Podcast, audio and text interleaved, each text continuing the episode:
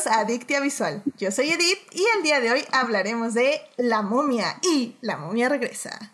Para discutir, fangelear, analizar y llenarnos de feels, está conmigo Cintia. Cintia, bienvenida de regreso, ¿cómo estás? Yay, hola, gracias por invitarme a hablar de esta increíble saga de películas. Eso, caray, porque increíble, se queda corto. También está conmigo aquí de regreso Sofía. Sofía, hola, ¿cómo estás? Bienvenida al programa. Hola, hola, muchas gracias por invitarme. Y pues sí, es increíble la saga, pero yo digo que hasta la 2. ¿De qué hablas? ¿Nada más hay dos? Solo existen dos. Solo existen dos, pero bueno, eso ya lo discutiremos porque realmente sí, nada más existen dos. Y eh, finalmente, eh, mi otra invitada también de regreso, hace muchísimo que ya no venía aquí a Dicta Visual, está la invitada internacional, Pamela. Pamela, ¿cómo estás? Hola, ¿qué tal? Ando, ando muy bien. no tiene tanto que vine. Ah, o sea, eh, digo, cuando venías todavía no había cuarentena, imagínate. Digo, aquí en México, al menos. Ah, sí. De hecho, ¿verdad? Ah, es que ya llevo encerrada aquí tanto que, que, ya no sé. Exacto. Pero bueno, ya se acabó la cuarentena aquí, se supone.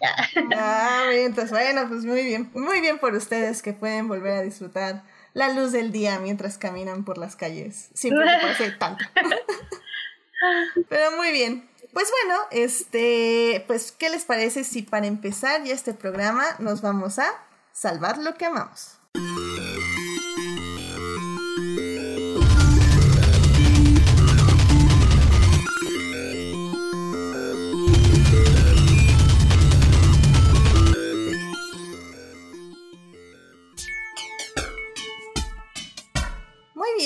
Pues este, veamos, Cintia, ¿qué te gustaría compartir con nosotros? Hola, pues de hecho esta es una recomendación de Sofía y fue el podcast de Inside of You de Michael Rosenbaum. Nunca sé cómo decir su nombre, pero Y pues nada, él es el, el actor que hizo a Lex Luthor en Smallville y pues entrevista como a varios actores, amigos y cosas así. Y en específico el que me gusta mucho es en el que entrevista a Mike Flanagan, que es el director de muchas películas de terror y series como Haunting of Hill House de la que hablé la vez pasada. Y entonces ese me gustó muchísimo. Muy bien, muy bien. Este, una buena recomendación. Personalmente no lo he escuchado yo pero obviamente pues me interesa escucharlo un día de estos de aquí de la cuarentena. Muchas gracias por tú salvando lo que vamos. Este, pues Pamela, ¿a ti qué te gustaría compartir con nosotros? Eh, um, pues básicamente es un cortito animado que acabo de ver no hace mucho. Eh, se llama Rebooted y básicamente es como una ah, es, es, como un, una llamada a la nostalgia de todos esos efectos que ya hoy en día no se utilizan. Eh, se trata de una de esas marionetas que en antaño se utilizaban para, para animar monstruos o esqueletos. Por ejemplo, las fichas estas del juego en Star Wars y, este, y de que cómo hoy en día tiene que vivir porque lo ponen dentro del mundo de, nuestro mundo actual y de cómo encuentra dificultades para encontrar un trabajo porque ya no es solicitado, ya que hoy en día los efectos visuales están pues a todo lo que dan. De hecho, puedo dejar el link de, del corto en los comentarios por si gustan verlo. Y pues ahí viene más información sobre el mismo en la sección de comentarios del de video. Perfecto, me parece increíble. Y yo también lo adjuntaré ahí en la página y en nuestro Facebook cuando salga tú salvando lo que amamos durante la semana, para que puedan acceder al corto. Perfecto, muchas gracias. Este, pues Sofía, ¿qué te gustaría compartir con nosotros? Este, sí, bueno, yo estuve viendo una serie, es, bueno, es una recomendación de una serie que se llama Defending Jacob, que justamente la sacó Apple TV y se trata de este, bueno, sale Chris Evans, sale el, el chavo de It, este, ay, ¿cómo se llama? que no me acuerdo su nombre. Ah, no, no te preocupes, es normal que en este programa se nos olviden todos los nombres y directores y escritores. y este, ah, y la cha, bueno, la, sí, señora que sale en, ¿cómo se llama? La, este, ay, ¿cómo se llama? ¿La qué? la serie de, ¿qué ves? ¿Yo? Ajá, tú. Ni idea. bueno, bueno, se trata de que es una familia y este culpan a, a este chavo por, hacer, por, por un asesinato que en realidad no, él no, bueno, no sabemos quién lo hizo, Pero está muy buena, o sea, yo la recomiendo. ¿Eh? Spoilers. Sí, no, o sea, no sabemos qué, quién lo quién fue, entonces está, está muy buena, la verdad, o sea, yo la recomiendo mucho. Sí te, te estresa un poco porque, pues, o sea, estás con la duda de que de que si quién fue, si un compañero suyo o, o hasta eso los, sus, sus mismos papás, o sea, empiezan a sospechar de él, o sea, está muy intensa. Ok, ok, sí. Ah, Don Tonavi, ya me acordé. Don Tonavi. Don Tonavi, la señora de Don Tonavi. Ah, ok, ok, ok, Downton Abbey. Bueno, está bien. Este, sí, muy, muy buena recomendación. Este, la tengo en mi lista de 500 películas. Digo, series que ver, la verdad no está muy alta.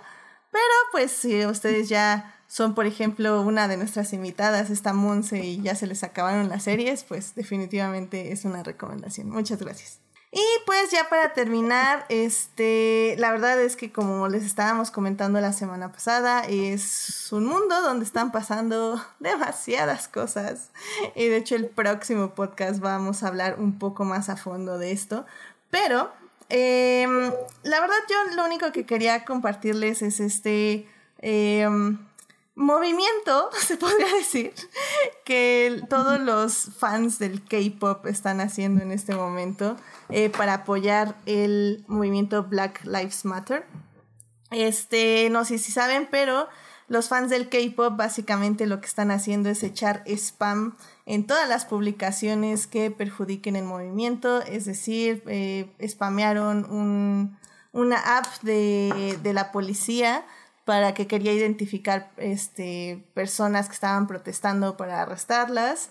Ellos la spamearon con videos de fancams de, de sus artistas favoritos y también estuvieron spameando el hashtag de All, All Life Matters y el de White el Blue Lives Matters y creo que White Lives Matters también. Lo estuvieron spameando para que justamente la gente horrible y racista no estuviera compartiendo cosas horribles y racistas. Así que la verdad es que K-Poppers, K-Poppers, ¿se puede decir? Sí, este, fans del K-Pop. Nunca pensé que lucharía al lado de ustedes, pero gracias por estar aquí. la verdad, eh, en sí, pues ya saben, o sea, han pasado muchas cosas horribles, pero... Eh, y van a seguir las siguientes semanas. Pero justamente esta sección es un poco para eso, para que encontremos lo bonito o encontremos por qué estamos luchando por una sociedad más equitativa y, y justa, una sociedad con justicia básicamente. Así que bueno, ese es mi Salvando lo que amamos. Así que bueno, pues sin más, vámonos a hablar de la peli las películas, dos películas que nos conciernen en este podcast. Así que vámonos a cine.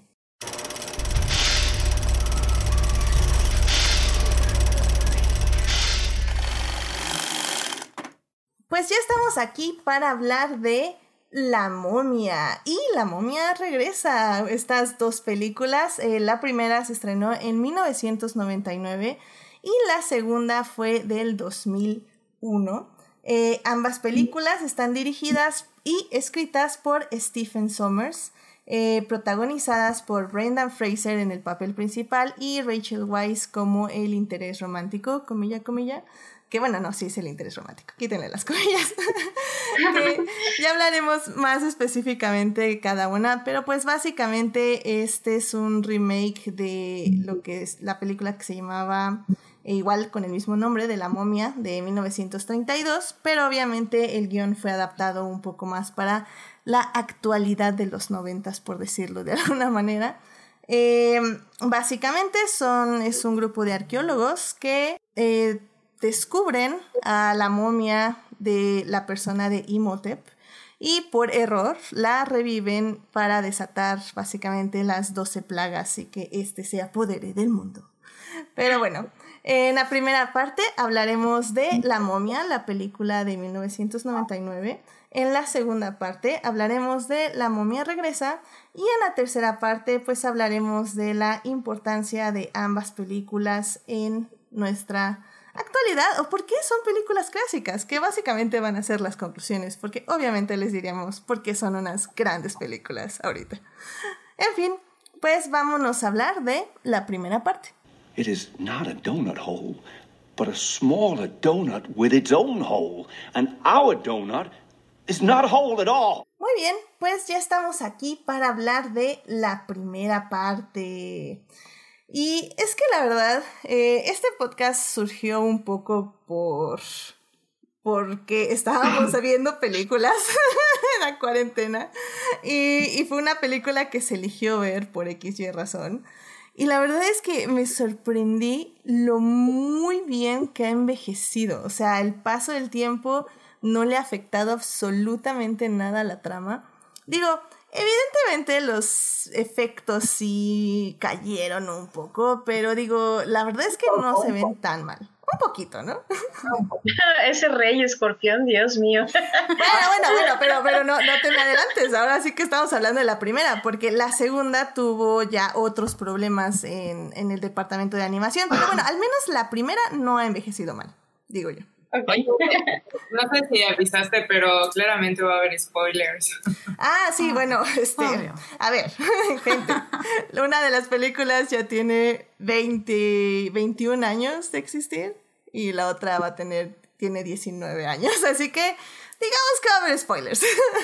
digamos que si no las han visto, vayan en este momento a Netflix, disfrútenlas, ríanse, pasen un buen rato en medio de esta crisis y luego regresen a este podcast si no quieren spoilers, pero digo, también no es como que no la van a poder disfrutar con lo que digamos, digo yo.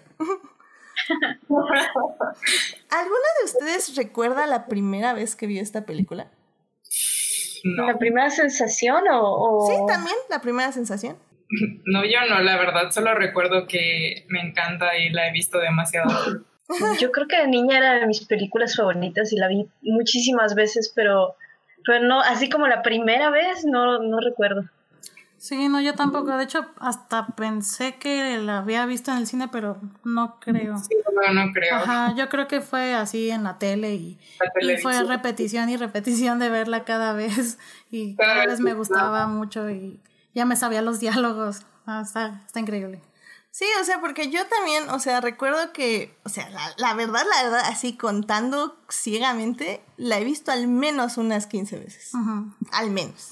O sea, sí. y, y pues sí, o sea, la verdad es que es una película que crecí con ella y, y viéndola ahorita se me hace que no fue una mala película para crecer. O sea, la verdad es que tiene muchísimas cosas muy interesantes que hasta películas que están ahorita no tienen.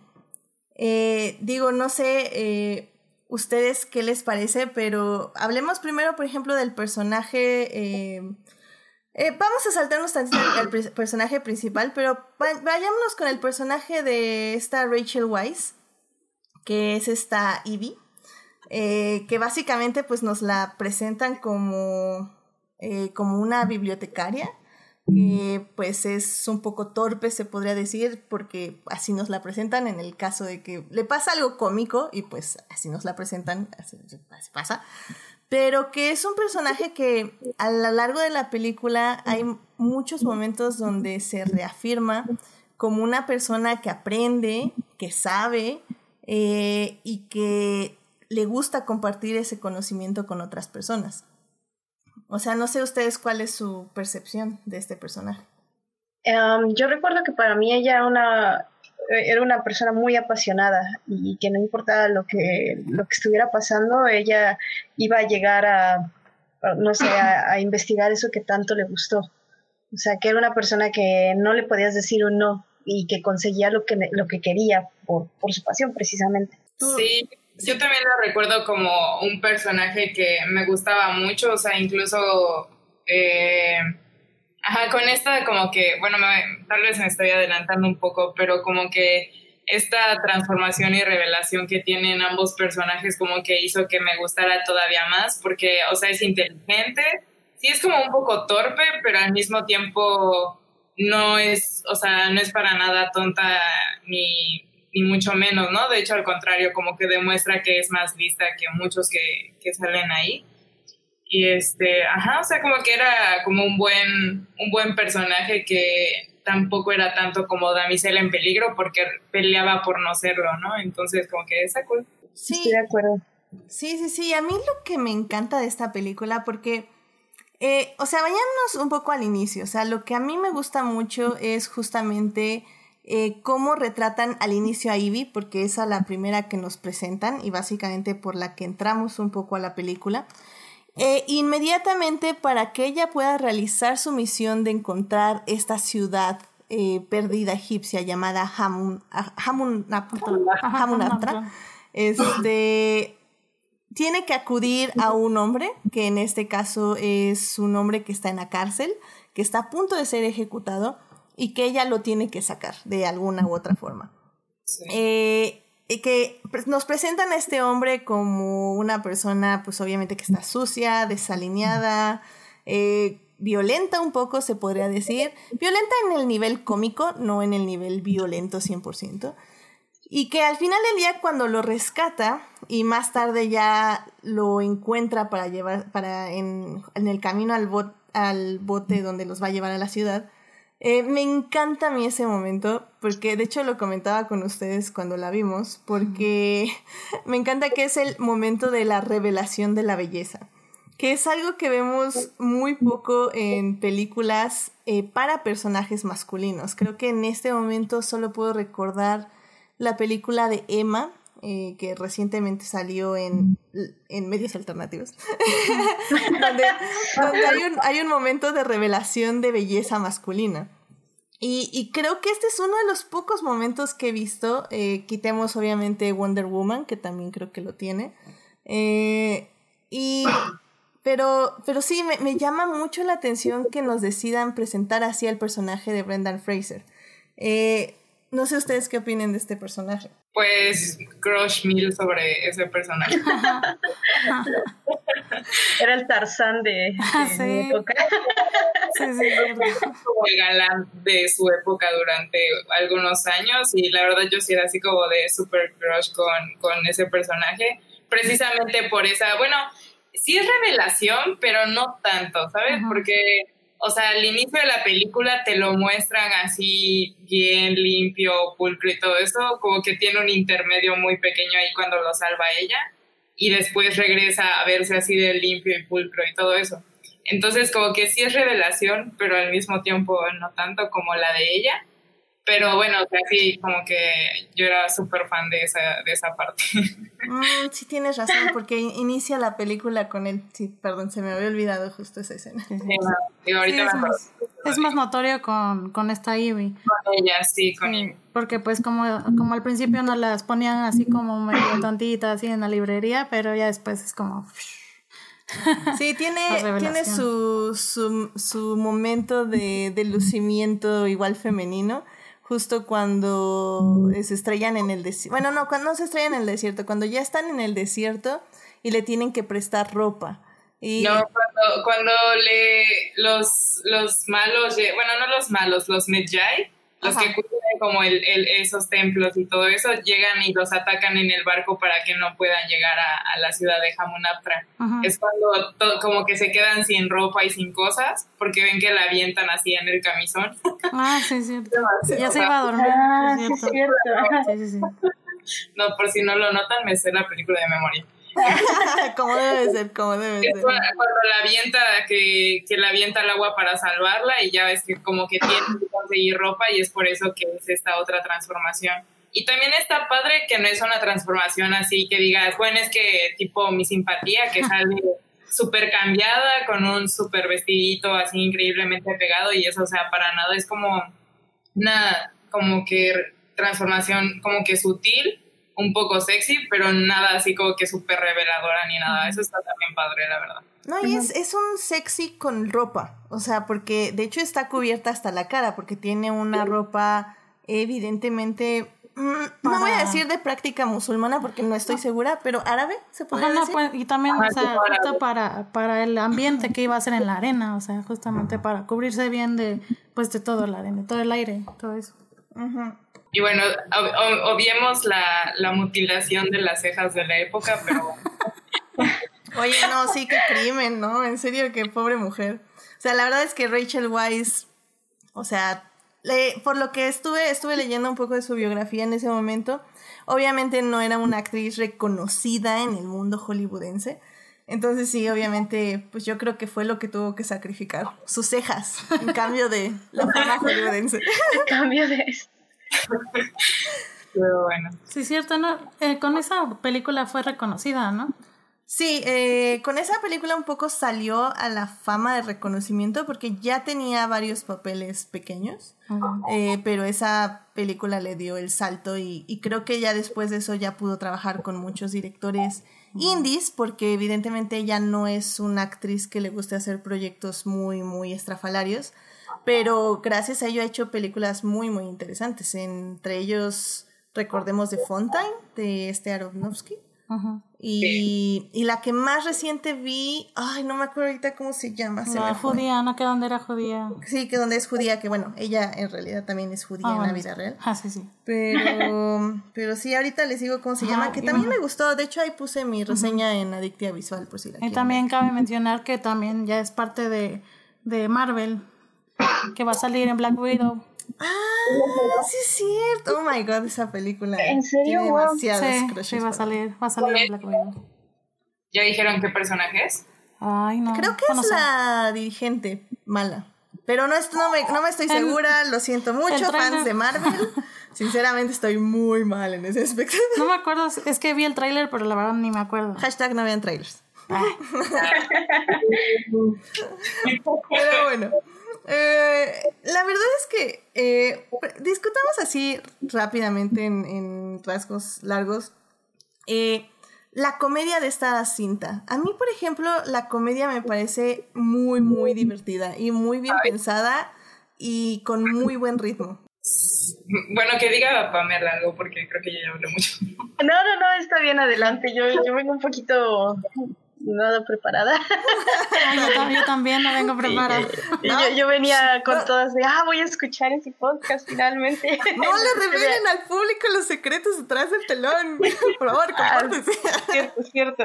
Este, ah, sí, bueno, sí, vi la película antes de venir, hace como unos 10 años, 15. no, acerca del humor, no sé, no sé si porque lo recuerdo en mi infancia, pero para mí era como un humor muy, muy tonto, muy infantil. O sea, sobre todo con el hermano y, y ciertos, ciertos actos así como Mr. Bean. No sé por qué me recordaba tanto a Mr. Bean, pero no sé, para mí ese era la- el, el humor que tenía esa película y el encanto. Porque es británico, por eso te recuerdo a Mr. Bean. Ah. Cierto, cierto, cierto. Ah. Puede ser, puede ser una de las opciones, definitivamente. Y hasta eso que no, ¿eh? Ahí sí te voy a tener que decir que al menos yo no lo siento así. O sea, creo que es un humor que se basa mucho en tanto en lo visual como en las relaciones de los personajes, que usa mucho la, la reacción. Es decir, eh, pasa algo y ese otro personaje tiene que reaccionar a ese algo. Y creo que por eso funciona tan bien y es tan eh, natural el, el- la forma cómica en que se hace esta película. No sé, ¿tú a qué ibas a mencionar tú, Cintia? Pues justamente como que es que es padre porque no todo el humor, humor recae en un solo personaje, sino todos tienen como o sarcasmo o de alguna forma algún elemento cómico que los hace también demasiado agradables a todos. O sea, no hay ni, ni el gordo que se que apesta y que se lo comen los bichos, los escarabajos eh, así en primero. O sea, ni siquiera él te cae mal, o sea, porque es torpe y como que es gracioso cuando va cantando sobre el camello y escupiendo, ¿no? O sea, y hacen como, la comparación de que es como un, cam- un camello, perdón, un camello. Entonces, este, ajá, o sea, como que, o sea, es un, es un muy buen humor porque la verdad a mí me, me sigue dando risa y, y no creo que, que, como dices, o sea, como que envejece bien y dentro de eso está el humor para mí. Sí, sí, sí, estoy, estoy completamente de acuerdo. A mí me funciona increíblemente bien. O sea, recuerdo siempre con mucho como cariño, se puede decir, en el momento que le prende el cerillo este Rick a este, ahorita les digo cómo se llama el personaje que se me acaba de ir. El nombre de él. El Jai que, que está con él. Mejai. Sí, aquí lo debo de tener, es este um, Aret Bay. Ay, no, ni me iba a Ah, ok. Bueno. Está bien difícil su nombre. Ese nunca le digo por su nombre, ¿eh? eso debo decir. Al menos se debe presentar, pero estoy segura que nadie le dice por su nombre. Sí, no es más como es el Mejai. De hecho, hablan más con él y le, lo mencionan más en la segunda película, pero ya porque tienen una relación. Aquí es más como el enemigo que no es enemigo. Este, por ejemplo, cuando le prende el, el, cerillo para aventar la bomba, eso está muy bien. Este, me encanta mucho toda esta, esta como dinámica. Por ejemplo, el, el, que yo creo que es más que nada el comic relief de la película es este Jonathan, que es el hermano de Evelyn. Ajá. Eh, y aún así, o sea, sí es un personaje que está creado explícitamente para ser tonto durante la película, comillas, comillas pero realmente no lo es tanto, o sea, como que siempre tiene una funcionalidad dentro de la trama, no está ahí solo para estorbar, de hecho nunca estorba, sino que siempre está aportando. Y creo que eso es algo que me gustó mucho del director y escritor este Stephen Sommers. Eh, Stephen Sommers, sí, se me fue. Sí, sí, Stephen Sommers, sí, efectivamente. Este, del director Stephen Sommers, porque creo que lo que hace mejor esta película es que toma todos los clichés tanto de la comedia como del romance como de la acción y los usa bien. O sea, los usa no para burlarse de los personajes que tiene, sino para hacerlos mejores y más útiles para la trama. Y creo que por eso funciona muy bien la película. O sea, si nos movemos un poco a la relación romántica de Evelyn y de Rick, que es en este caso de Brendan Fraser y Rachel Weisz, es una relación que evoluciona muy bien, o sea, se basa 100% en respeto. De punto que, ok, empieza con un beso de no consentimiento, comillas, comillas, pero a partir de ahí, todo lo demás es una relación de respeto, de que Rick sabe qué ella puede hacer y qué no puede hacer. Y cuando ella le dice, vamos a hacer esto, él dice, ok, porque, porque ella sabe qué está haciendo, porque ella es la arqueóloga y cuando él tiene que hacer algo de acción, ella lo obedece a él. O sea, creo que es una relación muy bonita y cero tóxica. No sé si ustedes la recuerdan así, tú la recuerdas así, Pamela, o tú cómo la ves, Cintia. Bueno, pues yo sí la recuerdo así, como que como que se va construyendo, como que empieza por accidente, ¿no? Por lo mismo, por ese como que beso inesperado, como que empieza por accidente y como que ahí, de hecho, como que crece primero el interés en ella, ¿no? Porque como que ajá, como que la agarra de sorpresa y es la que empieza como que a, a, pues, como pensar más en ello, ¿no? Y ya después como que te vas dando cuenta, como él también como que dice, ah, bueno, pues sí es como que diferente y especial y además de que me salvó la vida, ¿no? Entonces, porque sí, sí va evolucionando y es, es una bonita, muy bonita relación. Sí, creo que es más, es muy bonito justo, por ejemplo, cuando están en el fuego y que ya se emborracha eh, que nunca debemos tomar, pero que se emborrachó. Eh, y, y, disfruto un buen ese momento porque es como eh, ella diciéndole lo importante que es ser una bibliotecaria y lo mucho que ella aprecia y, y valora su trabajo. Y él nada más la está escuchando y diciéndole, ok, ok, muy bien, bien por ti. Y ya cuando ella cae, este, pues ahora sí que se desmaya, se puede decir, este, de, de ebria este, él ya nada más la acomoda y ya la, la pone a dormir. O sea, creo que es un momento que, que disfruto mucho durante la película. Sí, que hasta da el beso como que al aire porque lo deja, lo deja colgado. No, y es que al final del día es algo que creo que teníamos de Brendan Fraser y que es por lo que fue uno de los actores más importantes en su momento, porque recordemos que Em, más o menos justo del 99, un poquito antes, hasta el 2008, por ejemplo, vimos muchísimas películas con ese actor. Y, y un poco de, de, la valía, creo que como actor que él tenía, era transmitir como esa confianza, esa bondad y esa como inocencia en un personaje que evidentemente era muy masculino y que transmitía también mucha fortaleza y habilidad. Sí. Y que él mismo hacía también todos sus stunts, por eso también se lastimó mucho y ya al final de su carrera actoral, que bueno, no ha terminado porque ya la volvió a retomar, pero al final como por los 2008, 2010, O sea, él ya estaba muy, muy lastimado de todos los stunts que él hacía y que no cuidaban que los hiciera de la forma adecuada. Entonces, creo que también se puede este, agradecer mucho el, el empeño que él ponía a sus personajes. Era, era un Tom Cruise. Que Ajá, es lo no, que te iba a decir, no era cuidaba. Tom Cruise. Ah, Daniel Craig también. Sí, o, o tal vez era antes de que se pusiera cool que los actores hicieran sus propios stunts, Ajá. claro.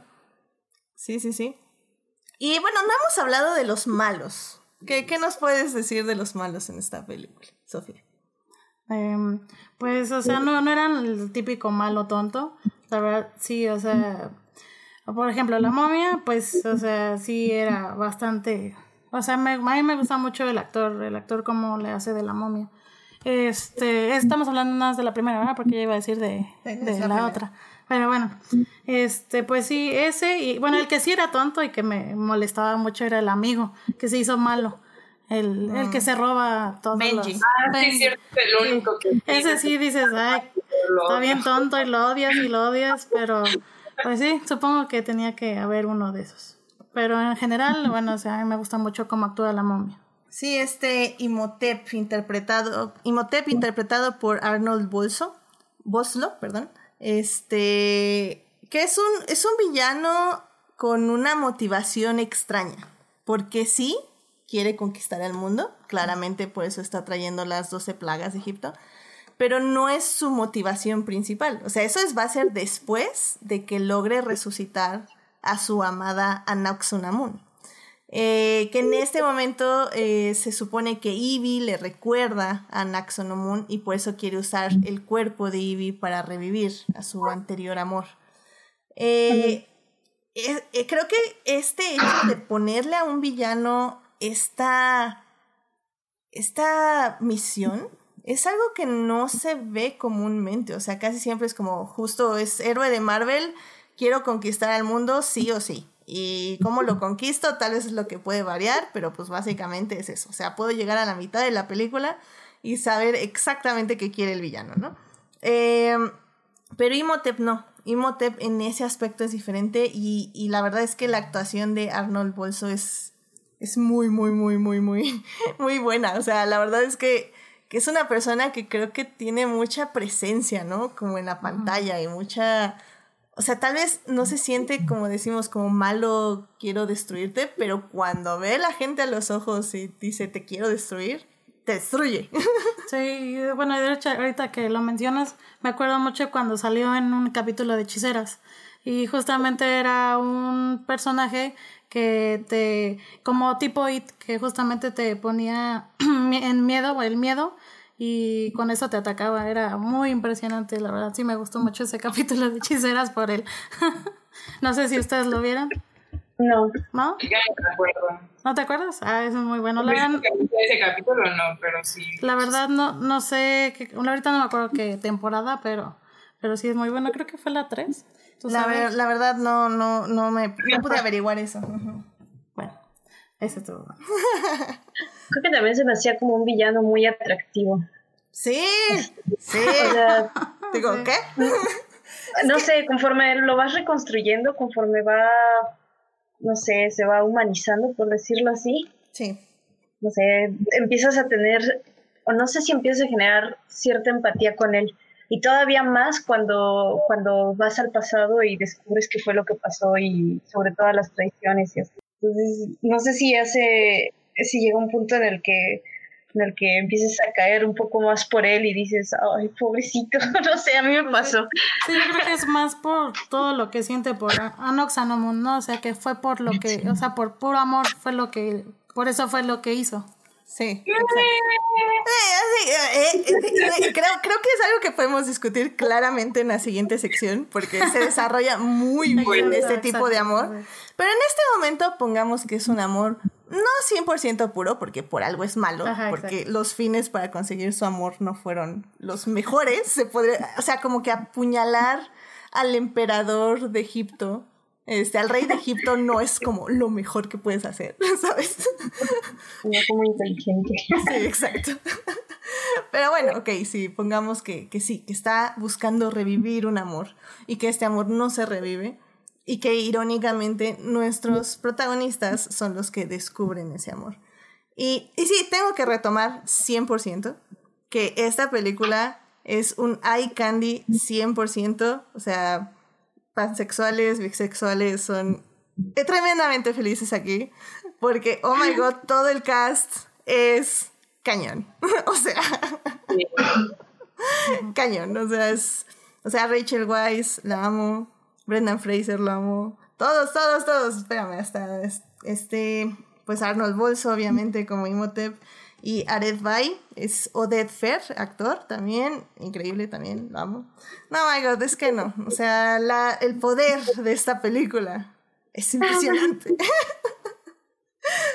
o sea, de hecho, bueno, iba, a decir que, como habíamos dicho antes, o sea, que justo no, no solo hay un villano, ¿no? Porque al principio los malos son los Medjay que están protegiendo y en ambas partes, o sea, desde el inicio ellos son contra los que están peleando el, como voy a decir, ejército, no sé si, si sea un ejército como tal, pero son contra los que están peleando para defender Hamunaptra y que no, y que no lo, no lo consigan, por así decirlo.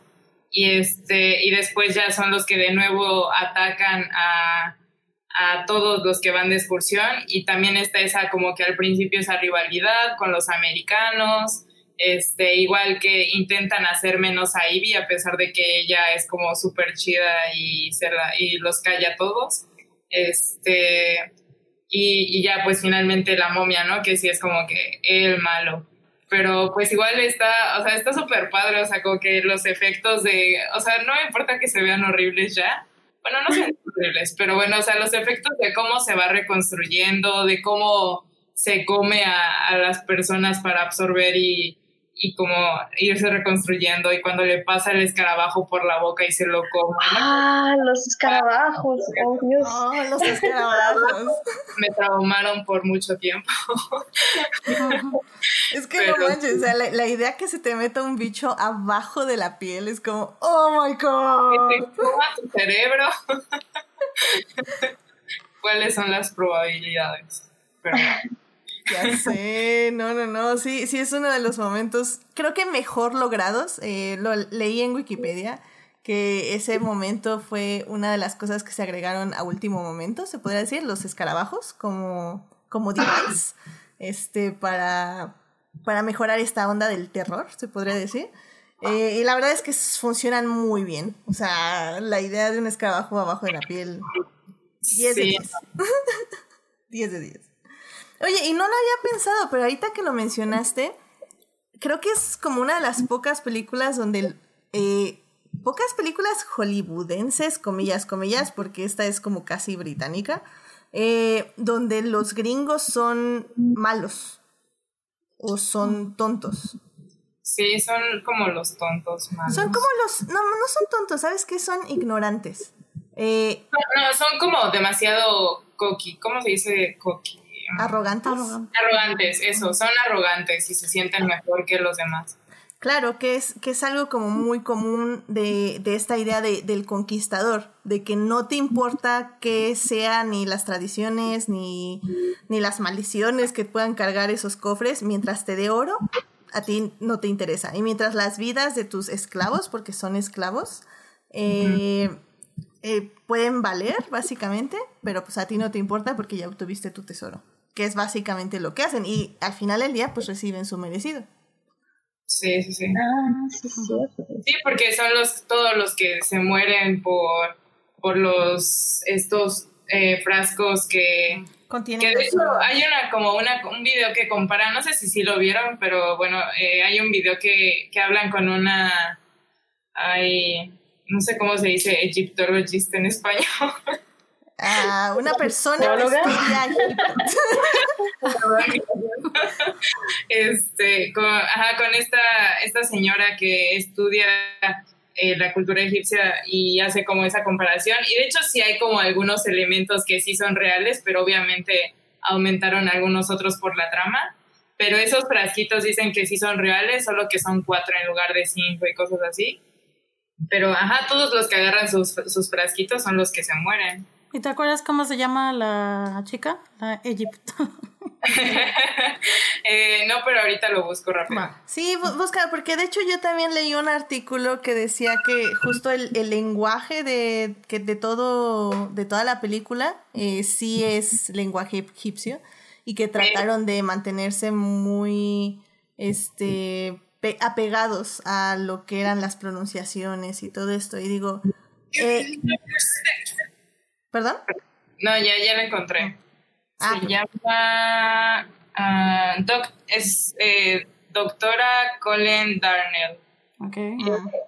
o sea, ella como que eh, estudias todo eso y en su Instagram, eh, de hecho, como que es como que es súper vintage toda la ropa que usa y, y, como que recrea un poco escenas y toma fotografías en, en lugares históricos y arqueológicos y es muy interesante. Igual luego te paso la información para que puedan verlo y buscarla.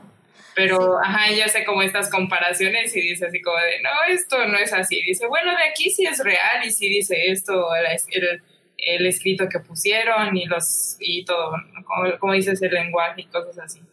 Pero bueno. Excelente, sí, pásamelo y lo ponemos ahí en la página o en el Facebook para que puedan ver ese video si les llama la atención. Sí, es curioso. Pues sí, y la verdad es que Ah, por cierto, este Julián García en el chat nos está diciendo que el episodio que preguntas de Charm, Sofía, es el episodio 16 de la segunda temporada. Y que dato curioso, en ese mismo capítulo sale la que aún no ha ganado un Oscar. Entonces me, creo que debe ser Amy No manches, no me acordaba, wow. Qué bonito. Pues bueno, digamos que vamos a hacer un rewatch de Charm. La verdad no estoy, no estoy nada en desacuerdo a un rewatch de Charm. Y luego un programa de Charm.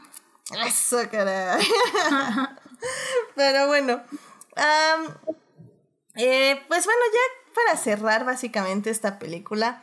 Eh, la verdad es que sí, eh, como conclusión de nada más de esto, creo que es una peli que sí tiene tiene muchos detalles que gozar, o sea, no solo están todas las cosas cómicas que dijimos, sino hay, hay muchos detalles feministas y tanto con el personaje masculino y con el personaje femenino. De hecho, yo lo estaba poniendo ese día que la vimos en el Twitter como el female gaze con un protagonista masculino en una en una este en una película de acción, lo cual es muy muy muy raro ver lo cual me parece como súper interesante. Y, y, el personaje de Ivy es, es algo que casi nunca vemos. Que sí, o sea, tengo que admitir que sí está como en un nightgown toda la película, pero en ningún momento su cuerpo es sexualizado, en ningún momento la vemos débil. La vemos débil cuando tiene que ser débil, comillas, porque no sabe hacer algo, pero no es que ella se sienta débil, sino que hasta aprende a disparar y aprende muchas cosas mientras avanza la cinta. Y creo que eso es muy interesante y es algo que no vemos casi. Pamela, yo sé que ya tú te tienes que ir ahorita, eh, pero no sé si quieras darnos como una conclusión que tú tienes de estas dos películas. Uf, no, nunca, o sea, es que honestamente nunca las había pensado tan, tan a fondo. Honestamente, siempre que vi estas películas era, era porque era algo que disfrutaba y que no me cansaba repetir en varias ocasiones. O sea, nunca me puse a pensar tanto en, en, en si, si, si, si, si era real o no. O sea, la manera en que crearon el mundo de, de la momia en esa ciudad, de cómo iba a conquistar, en cómo en cómo todos estos elementos la componen, para mí funcionaba muy bien y realmente me metía, o sea, era algo que, que, que, jamás me aburría y que no decía, ay, esto, o sea, y que los chistes y que todo lo que se mostraba siempre, no sé, este, me, me llamaba y hacía como un clic en mí. no, no, sé si eso sirve como conclusión, pero eso sí como lo, lo que a mí me, me llega de esta película. Muy bien, muy bien. Este, sí, la, la, verdad te invito a volverlas a ver. Creo que, eh, digo, eso ya lo hablaremos más con el público, pero pues te lo digo a ti rápido. Creo que aguantan muy bien el paso del tiempo y lo aguantan, o sea, muy, muy, muy, muy, muy bien. Y, y no solo en el nivel eh, narrativo, sino también en el nivel de aportación este, narrativa. Y creo que eso es importante. Pero bueno, Pam, este, muchísimas gracias por acompañarnos, Pam. Este, no, gracias a ti, perdón por, por tan improvisada. No, no te preocupes, muchas gracias por venir, aunque sea un ratito. Y es, sí, no, gracias pues, por invitarme. vale, gracias, Pam, cuídate. Cuídense mucho. Bye bye. bye, Este, querido público, ustedes quédense porque se va Pamela. Pero lo que ustedes no saben es que llegó una nueva invitada. Oh my god. Carol, ¿cómo estás? Hola, estoy llorando, literal. Oli, ¿me escuchan? Sí, sí, te escuchamos perfectamente. Ay, es que uh, estaba llorando. Bueno, acá en la península de Yucatán ha habido muchísimas lluvias, pero muchísimas, muchísimas, muchísimas. Y nunca me falló el internet en toda la semana. Solo hoy, hoy me tenía que fallar y se va el pinche internet y estaba así como, no, mames, así tres horas así peleándome, llorando hasta que ahorita regresó. Y dije, no, llevo todo el día esperando la pero ya estoy acá. Mil disculpas a todos. No te preocupes, mira, más vale tarde que nunca. Así que, mira, Vamos a pasar ya a la segunda sección para hablar de la momia regresa, pero evidentemente nos puedes dar tus pensamientos de la momia también, así que tú no te preocupes, ¿vale? Ok. Así que pues vamos a la segunda sección. Muy bien, pues ya estamos aquí para hablar de La momia regresa. La momia regresa es una película que se estrenó en el 2001, igual fue dirigida y escrita por Stephen Sommers y pues básicamente a la momia le fue muy bien. O sea, recuperó muchísimo dinero, o sea, fue una película muy barata y salió ganando este bastante. Y, y pues regresaron todos, regresó Brendan Fraser, regresó Rachel Weisz, este John Hannan, Odette Fair, eh, regresó igual el villano, este Arnold Boslo, como el, el malo, ahora sí, eh, como Imhotep, perdón. Y regresa también Patricia Velázquez, que es quien hizo una pequeña aparición como Anaxonamun en la primera película, pero aquí ya regresa con un personaje más protagónico. La momia regresa, eh, nada más para dejarlo en claro, eh, estuve haciendo averiguaciones y efectivamente tuvo muchos problemas de producción al final. En el aspecto que eh, básicamente querían... Ah, bueno, y, y, miren, se nos fue Pamela, pero bueno, ella nos podía hablar más de la explotación de animadores. pero pues básicamente querían grandes efectos en poco tiempo con poco dinero. Lo cual obviamente no pasó. Y se nota, sobre todo al final de la película, donde el rey escorpión, pues sinceramente pues ya no aguanta. el paso del tiempo le dijo, no gracias señor Rey Escorpión, usted ya no es válido. Pero bueno, este, a pesar de ello, creo que la película sigue funcionando muy bien. Y pues obviamente ya hablaremos de por qué. Pero bueno, em, pues a ti, Carol, ¿qué te parece tanto la momia como la momia regresa? Bueno, no sé qué han hablado, pero La momia es mi película favorita de toda la vida. Es, la vi cuando tenía como, bueno, tenía como seis años, o sea, en 1999, y no sé cómo lo vieron ustedes, pero yo lo vi en DVDs de los piratas cuando no podías quemar un DVD entero, entonces tenías que quemar dos DVDs y era la parte A y la parte B, así de antiguísima. Y estaba la, es la, o sea, fue la primera vez que vi una película donde dije, de aquí soy. Porque, em, para los que ya me conocen, porque ya tengo tiempo aquí, oh, me desespera mucho que haber llegado tarde, pero bueno, este, crecí con películas de acción donde la mayoría de los protagonistas obviamente eran estos, pues Bruce Willis, Arnold Schwarzenegger y todos estos alfa hombres y sus contrapartes femeninas eran estas como damiselas en peligro o por otra parte eran estas como eh, personas así súper sexuales y súper sensuales que como eran badas, ¿no? Y en la momia, pues obviamente yo a los seis años no era nada de eso, yo era una nerd totalmente. Entonces, cuando veo la momia, creo que fue la primera vez que dije, güey, las mujeres pueden ser protagonistas de la historia y no necesariamente tienen que caer como en estos estereotipos de ser así como la protagonista, o sea, como el interés romántico solo que se enfoca en el hombre, ni como la persona que es así súper badass, que tiene como mil, ocho mil degrees en karate, porque pues no, el personaje de Ivy era realidad académica. Entonces, no sé si fue la mezcla de ver a Ivy, que es ella la protagonista, eh, los escenarios, este, en que pues en la primera el CGI no estaba tan mal, o sea, era en 1999 y el CGI envejeció, envejeció muy bien. Y el hecho de que, la, o sea, si bien no todos los actores son egipcios, el whitewashing no estaba así tan intenso, o sea, podías entender que eran, o sea, eran personas de color. Creo que la que hace de Anaxonamón es colombiana. el que hace Venezolana, creo, perdón. Ah, ándale, o sea, es como latina, que está así como cuestionable en 2020, pero en ese entonces fue así como groundbreaking, porque pues muchas de las películas que se tratan sobre egipcios en realidad son gente blanca protagonizando este, personajes de gente de color que se supone que eran negras o que eran este, pues, más cafés de lo que en realidad, en realidad son las, con las visiones blancas, ¿no?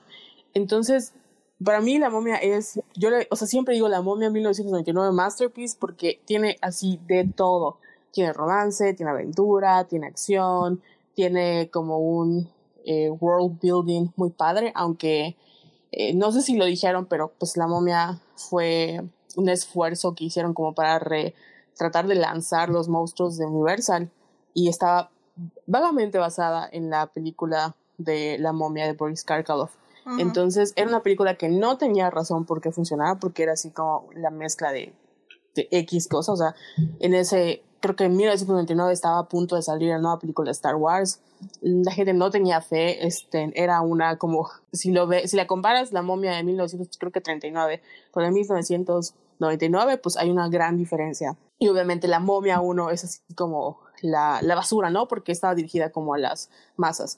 Pero pegó mucho porque hace tiempo que no había una película de aventuras que, se, o sea, era una película familiar. Y el hecho de que no se esperaban el éxito fue el indicado. O sea, realmente no se ha podido como poder volver a hacer el, o poder recrear una película como una momia de aventuras. Sí, sí hay películas de aventuras, pero no se puede recrear una como la momia. sí, de hecho sí tengo entendido que querían hacer lo que luego intentaron hace unos años, que era el Dark Universe, o sea, la momia era el inicio para darle pie a otros monstruos del universo, básicamente. Pero vieron que fue tanto éxito el de la primera momia que dijeron, no, no, no, a ver, pues nos dedicamos 100% a esta momia y vamos a explotarla hasta más no poder. Que eso, bueno, eh, lo mencionaremos ya en la tercera sección eh, a más a fondo, pero sí, sí estoy completamente de acuerdo. O sea, creo que fue un, un éxito que no se esperaban y que obviamente en La momia regresa querían repetirlo y lo querían repetir con más acción todavía.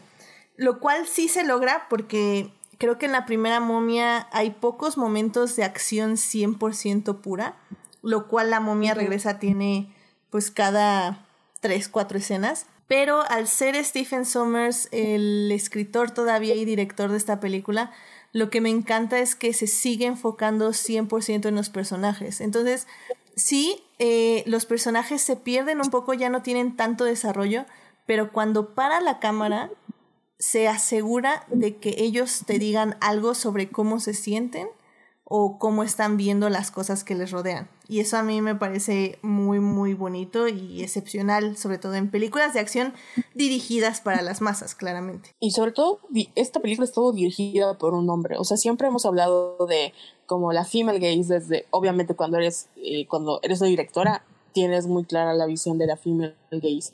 Pero el hecho de que él haya escrito la película y la haya hecho en 1999, cuando tenía todo el pretexto para hacer este pues la momia de Tom Cruise o hacer eh, Indiana Jones o tener este como estos referentes te da un indicio de lo adelantado que estuvo a su época que siento que mucha gente no le reconoció hasta ahorita porque les digo yo he sido fan de la momia desde que tengo memoria y uso de razón y eso hasta hace como 2017 cuando cuando la momia de Tom Cruise que intentaron replicar este y volver a sacar los monstruos de Universal empezaron a volver a tomar esta conversación de qué, qué tan importante fue la momia porque pues al final las películas que creo que nos marcan no necesariamente tienen que ser como estas, bueno, sí es una obra de arte, pero no necesariamente tienen que ser como estas obras de culto este, consideradas como el cine de autor, cuando muchos de nosotros crecemos con películas que nos impactan y de alguna manera nos cambian la vida. Y para muchos niños, en especial para mí, la movia fue así como de, wow, puedes hacer películas de aventuras, que es un, es un género que no quiero decir que está en decadencia porque ha tratado, como que le ha costado muchísimo, sobre todo en el, en el cine de 2020 cuando hay superhéroes. O sea, el cine de aventuras le ha costado muchísimo. Creo que la última película que vi que dije, bueno, o sea, lo pudo lograr hacer es Jumanji con la de... Karen Gilligan. No vi la última, sino la del... Sí, ándale, Ah, pero la, sí, primera, donde Ajá. hacen como el primer Jack reboot. Black y... La Roca Ah. también, ¿no? La primera, primera. Sí, pero... Ah, no. Sí, no, Sí. ¿tú, tú te refieres al remake o a la de Robin Williams? No, no, no, al remake, porque ah, Williams sí. fue antes que... Sí, o sí, creo sí. que fue antes o después. Sí, es más vieja. Obviamente están los Piratas del Caribe y eso. Ujú. Sí, sí, pero ha sido de como difícil vol- volver a lanzar una franquicia que, bueno, en este caso no era Disney, pero pues intentar como hacer ese reboot del, de Jumanji y mucha gente dijo, no, esto no va a funcionar. Y al final, el hecho de que sea un videojuego, no sé si porque escogieron, que es otro elemento muy importante, como mencionas, de la momia, que son los actores que tienen muchísimo carisma. Entonces no puedes comparar a Rachel, Rachel Baines o Rachel Waynes con, con este Brendan Fraser, con otros actores que, bueno, Tom Cruise, con todo el debido respeto, no funcionó. ¿Por qué? Porque no tenía este como carisma, que tenían ellos dos en esta química. O sea, no es porque no tenga Tom Cruise carisma, sino porque la, la química ellos tenían junto con John Hannah, si no me equivoco, no funcionó. Sí, si quieren retomamos un poquito la momia porque creo que hay muchas cosas que extrañamente intentaron copiarle a estas dos películas, pero, pero no, que no, justo como dices no funcionó.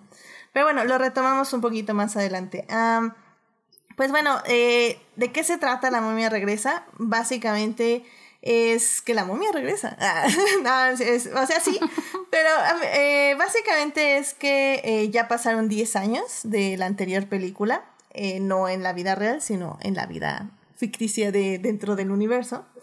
Eh, ambos personajes principales, este, Rick y Evelyn, están casados, ya tienen un hijo de 10 años. eh, Alex. Alex. Y pues básicamente eh, Evelyn está teniendo como regresiones a su vida pasada, donde resulta eh, que vamos a ir descubriendo que fue la hija del faraón, no fue, más, más bien que fue la mismísima Nefertiti, y que ella es, este, estuvo justo cuando pasó esto de que Imhotep mató al emperador, es decir, a su padre, y Anaxonamun fue castigada por esta traición. Entonces, básicamente ella y Anaxonamun eran una de las dos personas más importantes porque Anaxonamun era iba a ser la esposa de su padre y pues básicamente se iba a convertir como en su madrastra y pues ella era la hija del emperador. Em, literalmente, la momia regresa, eh, sí es una historia de aventuras, pero el mensaje final es una historia de amor. Entonces es como, ¡guau! y es una historia de amor y, de, y sobre destino, lo cual me parece como súper interesante. No sé tú, Cintia, por ejemplo, cómo sientas esta película, ya con su mensaje final y todo lo que la rodea. Es que está padre porque es como la comparación de la supuesta historia de amor que mencionabas en un inicio sobre eh, la momia y Anaxunamun. Este que, o sea, te lo pintan como que pues justamente fueron castigados y todo esto porque ellos se amaban y porque querían estar juntos, ¿no? Pero pues ajá, finalmente como que se trata de una prueba de amor desde inicio a fin porque pues también es amor hacia su hijo que fue secuestrado por lo mismo de el brazalete del rey escorpión. Entonces como que todos son como que pequeñas pruebas que van superando al final, inclusive pues que se muere Ivy y acaban rescatándola como que recreando esta escena en la que este Alex está leyendo el libro de, de los El libro de los muertos. de los muertos ajá, para revivirla y no entiende cuál y no sabe cómo se dice un un este ay, un jeroglífico no que se lo describe igual que como Jonathan se lo describió a Ivy en la primera película no entonces está como que ajá el de sí que se ve como una cigüeña o algo así le dice y ya Amenefus y ya reviven Sí, tiene muchos callbacks esta película, la primera. Eh, muchísimos. Sí, no, y de hecho, y está padre porque ellos también los reconocen. Porque cuando están peleando en el autobús, como que él dice así como de no esos, esos tipos, o sea, de que son las momias estas que son casi como súper poderosas y no todas torpes, son como el avanzado de las momias y escalan paredes y así como que súper invencibles, ¿no?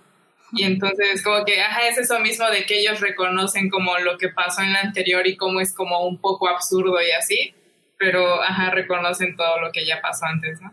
Que es, que es justamente lo que decíamos en, el, en la anterior sección, o sea, de que el director sabe que está haciendo una película cómica eh, y que está usando muchos clichés y no se va a detener en burlarse de los mismos clichés y lo hace bien, o sea...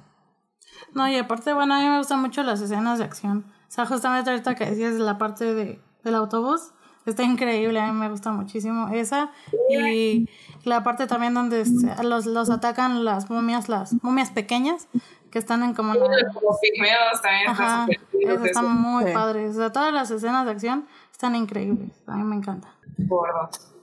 Sí, sí, sí. Y, y, digo, por ejemplo, regresando a los personajes, eh, creo que es muy raro eh, lo noté la última, la anterior vez que vimos Jurassic Park, que bueno, la vi como hace, la vimos como hace un mes casi, un mes y medio tal vez, em, que es muy extraño que los directores pongan a los niños en papeles inteligentes. Es decir, que no sean papeles 100% de comic relief o de protegerlos o de nada más rescatarlos y que pues básicamente estén ahí como muñecos hasta que lleguen por ellos. Es, es muy raro ver eso en películas. Y sí, Alex puede ser un poco molesto en algunas partes, pero la verdad es que le, me encanta cómo eh, 100% explican que sus padres este, lo han educado muy bien, o sea, que nunca le dijeron como, ay niño, tú eres muy tontito, este, quédate aquí a jugar con la arena eh, mientras nosotros vamos a hacer cosas de adultos. O sea, no, 100% Evelyn le enseñaba idiomas, le enseñaban historia, o sea, las ratoneras que él construía mientras sus papás estaban indagando en las pirámides eran inventos, porque pues esos son inventos. O sea, creo que es un niño que 100% te muestra el director cómo puedes dirigir la creatividad de una persona y valorarla 100%. O sea, creo que es algo que no vemos mucho en el cine. Ni en las series como The Strain. Ay, no, The Strain. Sí, porque también el niño, o sea, les deja estas pistas a sus papás, ¿no? Para que lo, lo sepan encontrar.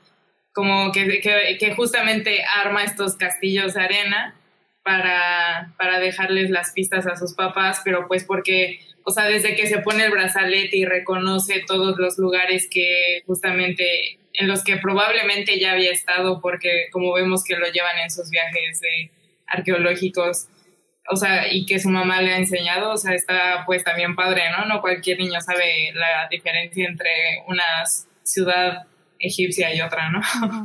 Claro, y que hasta te dan a ti un mismo recorrido rápido por Egipto, que como casi casi es un visit Egipto. Pero funciona, o sea, está padre. Digo, creo que no molesta. No, para nada. Y, y, bueno, pues si ya vamos también con los dos protagonistas, este, creo realmente que me encanta cómo está retratada su relación. Eh, igual es una evolución de cómo se trataban en la primera película. Y me encanta como estos pequeños momentos donde, por ejemplo, hay, hay un momento que están en el globo aerostático. aerostático y y dice algo así como, este, yo también amo a nuestro hijo y lo voy a salvar y etc. Este Brendan Fraser, Rick, el personaje de Rick. Y, y es muy, muy bonito. Creo que es muy poco común ver personajes masculinos expresar amor o preocupación acerca de lo que tienen que hacer. O sea, casi siempre solo los vemos haciéndolo y peleando y, estamos viendo a Liam Nilsson rescatando a su hija por 500 vez de que la acaban de volver a secuestrar, maldita sea. Pero, pero como que siento que no, no vemos cómo, cómo se preocupan por ellos y, y evidentemente hay muy pocos momentos de la relación padre-hijo pero esos pocos momentos son muy importantes. Igual con Rachel, o sea, evidentemente con este Evelyn. Eh, pero también es, es algo que, creo que es muy importante eh, en la momia y que Stephen Sommers se da el tiempo de hacerlo, aunque sea un poquito, aunque sea rápido, pero lo hace bien y creo que eso también hay que apreciarlo bastante de la película. Sí, igual que, este, como decías, el personaje de Alex, o sea, al final es cuenta, creo que es un niño como de 10, 8 años, no, 8 años. Entonces, el hecho de que sus papás confíen en el niño porque saben que es una persona muy inteligente y que repasa en los museos y que cuando les dicen, no, es el director de no sé quién y todos le creen, o sea, así como en la 1 todos siguieron a Ivy, aquí todos siguieron a Alex y nunca dudaron. Eso también es muy importante porque es como, bueno, siempre nosotros como adultos nos centramos en que los niños son niños, ¿no? Y los niños no saben, los niños no escuchan, o sea, los niños no entienden nada. Y el hecho de que una película familiar te diga, no sabes que los niños también pueden ser muy inteligentes, este, tienes que confiar en ellos, tienes que respetarlos y tratarlos como humanos, pequeños adultos, escúchalos. Fue, o sea, también se nota en la manera en la que ellos se van, este, o sea, van siguiendo las pistas, van llegando hacia él, entienden que, o sea, están confiados en que su educación eventualmente los va a llevar hacia él porque es una persona muy inteligente. Sí, sí, sí, como bien dice, dice en el chat Miranda Campos, este, respeta y refleja cómo es un niño de su edad. Eh, luego cualquier niño de, más de 10 años se sigue comportando como si tuviera 6. este, sí, o sea, es, es eso. Un saludo a Miranda, es una compañera de la carrera ah, que es que estaba muy emocionada porque iba a venir temprano, pero pues ya se fue de internet, de ánimos. Pero aquí estoy. no, pues muchas gracias por, por escucharnos, Miranda, aquí. Ahora sí que aquí estamos, esperando a Carol hasta que llegue. Lo logré. Eso. Y, ay, bueno, y también nos comenta que ama el flashback de Eve y a Naxon Amun al inicio. Sí, son lo mejor de la vida, me encanta. Amo el vestuario, el maquillaje, la pelea, la flexibilidad, la flexibilidad de quien sea que haya hecho esos stunts. Está increíble, súper fan en todo. Sí, es, es muy padre y creo que lo comentaba con ustedes cuando estábamos viendo la película. Es. Ay, se me acaba de ir la idea. ¿De la película? Ah, sí, no, no, no. Que, que la trama en sí eh, puede acusarse de que es como muy engañosa o muy compleja o muy así como. ¿Qué excusa ponemos para hacer la momia 2? Este, o sea, ¿qué, qué ridiculez vamos a armar para decir que la momia revive? Y, se fueron como la ridícula más grande, ¿no? Que es que las vidas pasadas de estas mujeres se tienen que manifestar en este año, el año del escorpión, para que Imhotep obtenga el, el, poder del rey escorpión. ¿Y cómo vamos a hacer eso? Ah, pues con un flashback mostrando las vidas de estas mujeres y cómo eran guerreras. O sea, creo que en escrito sí se oye como chale, o sea, relájense, eso puede salir muy mal. Pero en la película sale muy bien y se siente muy natural. O sea, la idea de que Rick tuviera ya un tatuaje que lo predestinaba como un Medjay protector del, del, rey de Egipto, de que Ivy fuera Nefertiti, de, esta relación con Axon todo, todo, esto que ya le estamos diciendo. O sea, se siente súper bien hecho, como muy natural. Y la, la forma en que como muestran que Ivy va obteniendo estas habilidades de pelea también se me hace como súper natural, o sea, como que cada flashback le trae habilidades de pelea, le trae recuerdos, le trae estrategias, le trae este cómo manejarse alrededor de la pirámide, etc. Y creo que funciona muy, muy, muy bien. O sea, le da esta razón a Ivy para ser una mujer hábil en pelea pero al mismo tiempo te dice el director, y creo que eso está como muy excelente y es algo que, hay que admirarle a Stephen Sommers, que es que te dice, sí, porque cuando está luchando contra los, los Mejai malos, se puede decir, este, está peleando y, le dice su hijo, mamá, ¿de dónde aprendiste a pelear así? Y le dice, no lo sé, pero sigue peleando.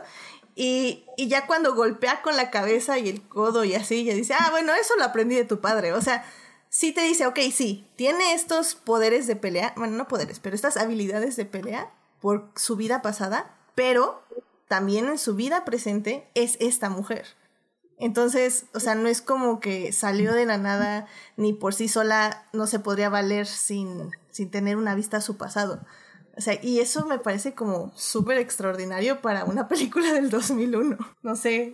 y además tiene sentido si lo piensas como en cuestión de personajes, porque en la momia 1 Ivy era pues la bibliotecaria, o sea, una orgullosa bibliotecaria que su mayor como fortaleza era, o sea, no tenía por qué buscar más allá de ser una bibliotecaria porque era lo que le, le importaba, pero obviamente cuando se casa con Rico Connell, que o sea, solo si nos quedamos con la primera película, es un personaje que, pues es como un alfa male, de que todo lo puede, él, o sea, siempre le da, tiene la mejor puntería del mundo, o sea, es capaz de hacer todo, todo, todo, a su manera, obviamente, y te lo, te lo compras porque no es este, este alfa de, oh, mis sentimientos no tengo y todo estoico, sino es una persona que tiene como una persona muy, eh, como, relatable, o sea, te puedes identificar con él. Y obviamente, si se casan estos dos, pues ya, o sea, en la película, en la 1, te das cuenta de que realmente ella, o sea, la protagonista es ella, y que su personalidad es lo que como que empieza a sacar como toda esta fortaleza de que no, hay que salvar el mundo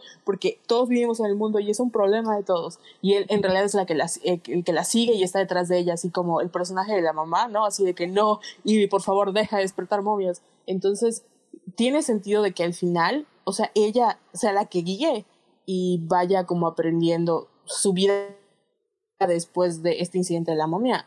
Obviamente le va a meter en más problemas porque su naturaleza es curiosa y él nada más sea detrás como voy a cuidar que no le pase nada a mi esposa en el proceso.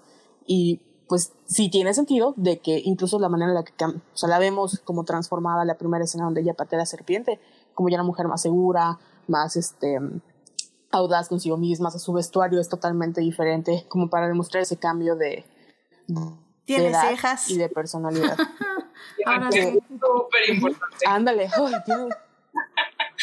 sí. Gracias. Que la, la momia 1 para mí, o sea, el, vestuario y como el maquillaje y todo, obviamente como querían imitar la momia de Boris Karkaroff, está, hay escenas que si las ves, por ejemplo, con el egiptólogo tiene agarrado el libro y dice, ¿qué hemos hecho? O sea, están pensadas para hacer una copia exacta de la momia de 1939.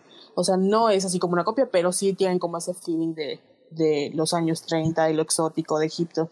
Y ya la momia de, si no me equivoco, es 2001. Lo que está pensado es como, este, como esta película ya de acción, este, en este big budget, donde ya tenemos este, las nuevas de Star Wars, donde poco a poco estamos como, o sea, ya los fenómenos de taquilla se hacen cada vez más populares y estamos tratando de recompensar como toda esta parte que ya sembramos del el, mundo que construimos, hacerlo así como más explotable, más vendible, más acción, eh, solo utilizando los, o sea, los mismos elementos que funcionaron en la primera, las volvemos a replicar, obviamente con hasta otra tonalidad, porque pues estamos en Londres, luego nos vamos a, creo que, bueno, primero estamos en Egipto, luego nos vamos a Londres, luego regresamos a Egipto, vamos mostrando como diversos, diversos paisajes, el CGI baja de calidad terriblemente, pero el objetivo ya es como capitalizar o vender otra vez esta historia de aventura más que la historia de, de la aventura de encontrar a la momia en los 30 a la aventura de encontrar a la momia ya en los 50 y como en la modernidad. Exactamente, y de hecho hay, aquí hay un punto, eh, Miranda está escribiendo en el chat. Eh, voy a leer todo y ahorita retomo el punto que me interesaría ver, que dice, em, se siente igual muy natural con lo que con lo que dijeron en la parte 1, la química entre Rick y Eve apoya mucho la trama, por justamente cómo están sustentados en esta paridad de personajes. Eve no es una damisela en peligro, como bien lo mencionan desde el inicio, y eso equilibra mucho todo, subrayando una vez más la importancia de representar justamente mujeres o niños y personajes cómicos, como dijeron Jonathan, nunca estorbó, como nos acostumbran a los personajes de comedia como acostumbran que los personajes de comedia terminen siendo. Todos apoyan para ser representados justamente. Y, de hecho hay, algo muy interesante que no discutimos justamente en la primera sección y ahorita eh, me gustaría retomarlo, que es esta idea de la damisela en peligro, porque hay, hay una paridad hasta en eso. Eh, casi siempre eh, en la momia 1, Rick salva a Eve en, el, la, en la uno la salva de las ataduras de la momia y él ya se enfrenta a Imhotep directo. En esta segunda, él tiene que enfrentarse al rey escorpión, básicamente, y impedir que Imhotep se apodere de su ejército. Y eso es lo que va a hacer Rick, y lo va a hacer y lo va a hacer muy bien. Pero, ¿qué va a hacer Eve por Rick? Eve lo que va a hacer en la primera película, o sea, ya que él la salva a ella, eh, ella lo va a salvar a él. Ella va a leer el libro de los muertos. No, el, libro, sí, el libro de los muertos. Sí, el libro de los muertos. Para quitarle los poderes a Imhotep. Y luego también... El, ya... de los vivos, el libro de los vivos es el dorado, el de los muertos es el que revive gente. Sí, entonces, entonces sí, va, sí, okay. Entonces va, va, a leer el libro de los vivos para quitarle los poderes a Imhotep y que Rick pueda matarlo. Es decir, salva a Rick ya justamente cuando Imhotep lo iba básicamente a matar. Pues siempre se, se, va a morir cuando como que sin aire, o sea, como que asfixiado. Ah, sí, sí, sí. Y en esta segunda, salva a Rick cuando ya derrota al rey escorpión ella es quien lo salva. Eh, que ya es el momento culminante y el momento más triste para nuestro villano Imhotep. Ah. Porque básicamente aquí lo que nos está diciendo Stephen Sommers es que en una relación amorosa tiene que haber esa paridad. O sea, no puede ser una persona la damisela en peligro. Los dos tienen que salvarse mutuamente todo el tiempo. Y es algo que quiere mostrar 100% en la, en la comparación de la relación de Anaxonamun con Imhotep y de Rick con Eve. O sea, Anaxonamun decide no salvar a Imhotep porque eh, básicamente su amor no vale su vida. O sea, arriesgar su vida para salvarlo no vale la pena. Y Imhotep como os decíamos bien en la primera parte, es un villano muy humanizado que muere de corazón roto, literalmente. Mientras que Eve eh, arriesga todo para salvar a Rick. Y pues básicamente esa es eh, la muestra visual de su amor. Y si eso no les parece hermoso y romántico, no puedo hacer nada por ustedes. es increíble. La verdad, la verdad, poesía. Poesía 100%. y me gusta porque en el final de, por ejemplo, la momia 1, el final de Benny, que es como el, el villano secundario porque, o sea, Eve le dice, la gente como tú siempre obtiene lo que merece. Y al final la muerte de, de Benny es ser comido por, este, quedarse atrapado en la pirámide rodeo de tesoros, pero lo comen los escarabajos.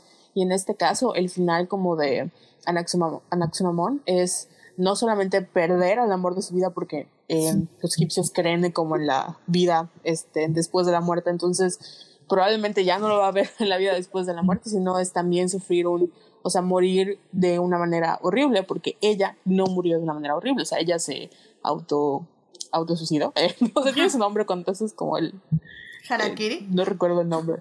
Ándale. O sea, ella, ella se suicidó, pero no sufrió como la como, como Imhotep sufrió para, o sea, eh, cuando lo descubren, no sufrió, realmente ella no sufrió hasta la parte de la, o sea, parte final cuando se cae como en estos escarabajos y ya vemos que cuál es su final. Sí, sí, está, está fuerte. La verdad es que eh, la actuación de este, se me fue otra vez su nombre, lo siento mucho, Arnold Boslo, es, es desgarradora en ese momento. O sea, ver su carita de no me quiere. Oh my god. No me quiere. Parecías más, amigo. Lo siento Y, y es justo lo que decíamos al final del primer episodio, digo, de la primera sección. Es ahí cuando justamente eh, eh Summers quiere decirte este tipo de amor no es un amor puro, porque sí, o pon tú que eh, Ivy y Rick estaban destinados uno al otro y etc., pero al final del día su relación está trabajada de esta forma y nos la muestra durante toda la película.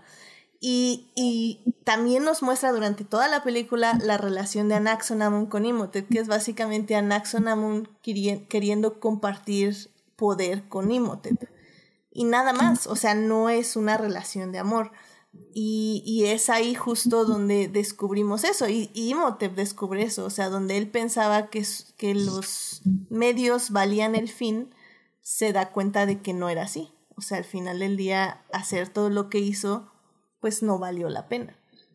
Porque su amor no era verdadero. Todo termina mal. Y también el Rey Escorpión, que también sale por ahí, súper feo y chafa. Pero el ejército de Anubis está súper chido. Soy fan de ese ejército de Anubis. Sí, estoy de acuerdo. El ejército de Anubis está muy padre. Ahí se gastaron el dinero en lugar de escorpión. Sí. Y valió la pena. Sí. Ah, bueno, y también creo que no hemos hablado de Odette Fair, que este es el que hace al Medjay, que siempre se nos olvida su nombre, pero que nos cae súper bien. Creo que eh, regresa como un este se llama Ared Bay. Este regresa como un comic relief, eh, pero como decimos en estas películas, los comic reliefs tienen un propósito y un desarrollo. Entonces creo que es muy desgarrador ver cuando matan a su halcón. Pero, Ah, sí. Es como cuando matan a Edwin. Ay, qué sad. ándale, sí, efectivamente. Y, pero lo vemos también como héroe junto con todos los Medjais para de- destruir al, al ejército de Anubis. Entonces, es, es una muy buena, un buen uso de un personaje. Y como bien decías tú, Carol, este, sí, tal vez no es la mejor representación, este, de personas, este, pues con diversas etnias y orígenes. eh, porque al final del día, sí, Rachel Weisz no es egipcia y pues como que, que represente a Nefertiti, pues la verdad, big fail. pero, pero bueno, no, no se le recrimina nada evidentemente a Rachel Weisz ni al director, porque pues supongo que también era parte del contrato. Eh, pero bueno, por ejemplo, Oded Fer, que representa a este Medjay, pues él es, este, él nació en Israel, entonces tenemos eso, este, Imhotep, el actor de Imhotep, es básicamente sudafricano, eh, pues ya estábamos diciendo que Patricia Velázquez es venezolana. El otro personaje nuevo, el que aparece, el que lleva el globo este aerostático, él es, o sea, es como el- la otra, como diversidad. eh, Ah, creo que es este... no sé su nombre, pero... Easy. al- Easy, eh. sí. Ajá, pero no tengo aquí al actor. ¿Al verdad? Sí, y sí. Pero sí, a ver, a ver, ahorita lo tengo. Sean Parks. Sean Parks, ¿dónde está? Aquí. Ah, ya, gracias. Sean Parks. Sí, vamos a ver. Sí, pues yo creo que también me suena que es americano. Ah, sí, digo, De sí, perdón, Londres, es, es este, sí, perdón, perdón, es Ajá, de, de Londres. Londres. Sí. Pues sí. Pero, o sea, creo que al final del día, como decimos, o sea, esta es una película de inicio de siglo, de final de siglo. Y creo que en representación, o sea, está fuera de las gráficas. o sea, lo, lo hizo muy bien, la verdad. Sí, sí, es, es así como groundbreaking porque, te digo, o sea, los, la, momia en 1999 fue un hitazo que no tenía por qué se- ser y marcó el hecho de que haya gente de verdad de color o así, intentando hacer gente de color y la gente se lo coma, este, y luego obtienes en el 2001 a como que reintentar hacer el éxito, que es muy difícil, o sea, no es tan fácil como duplicar o intentar hacerlo. Y aún así funciona. ¿Por qué? Porque te agarras de estos momentos de humor, tienes estos callbacks que puedes este, recurrir otra vez. Y el hecho de que, o sea, la, la historia, como dices, es muy ridícula en sí. Ent- pero lo que estás tratando de sujetarte es de tu cast y del hecho de que la gente tiene mucho cariño a estos personajes, entonces te lo comes. Y si te dicen que es Nefertiti, ah, tienen toda la razón del mundo. O sea, claro que sí, me lo voy a creer. ¿Por qué? Porque estás tratando de, o sea, en el, en el universo que has creado, sabes, o sea, la momia, res- o sea, la momia resucita al leer un libro, o sea, todo lo demás tiene sentido.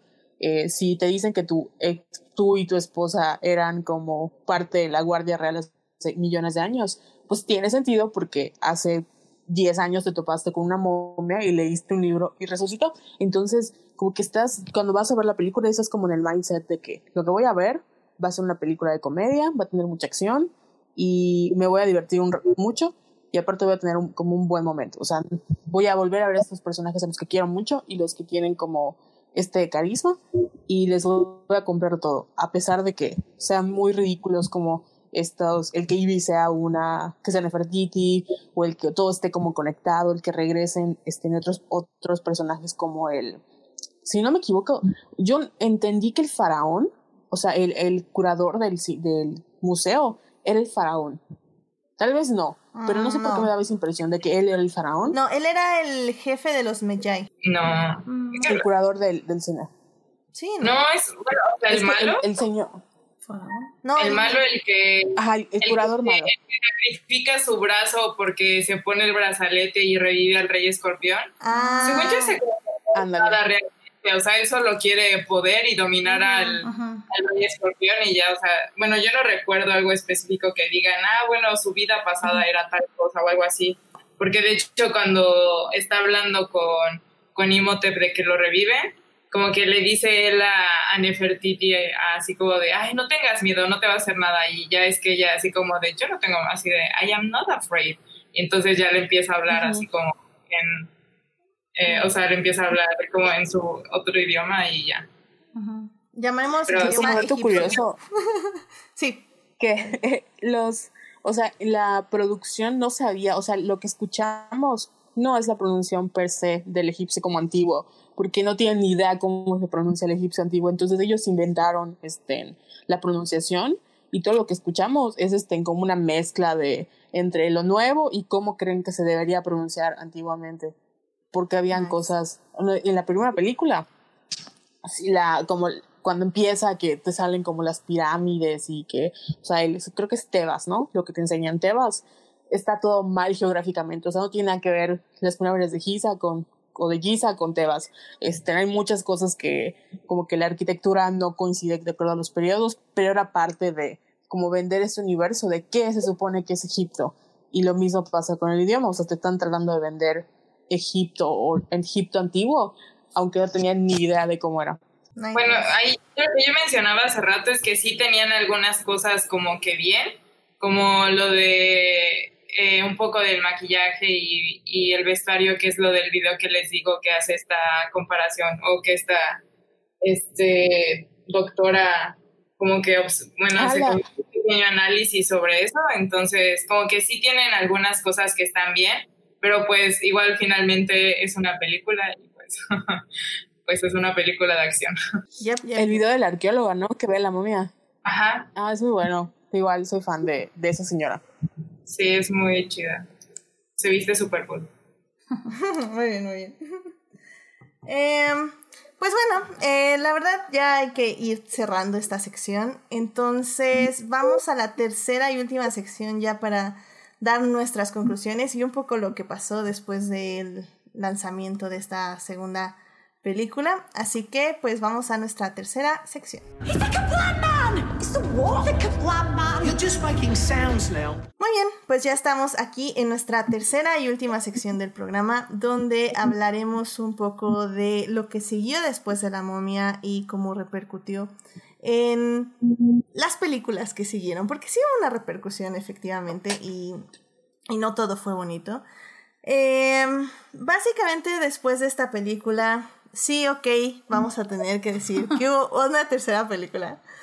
Pero la verdad es que yo ya no la cuento porque ya ni siquiera fue el mismo director. O sea, estamos hablando de que hubo muchos problemas ya en producción, de qué se quería, de qué no se quería hacer.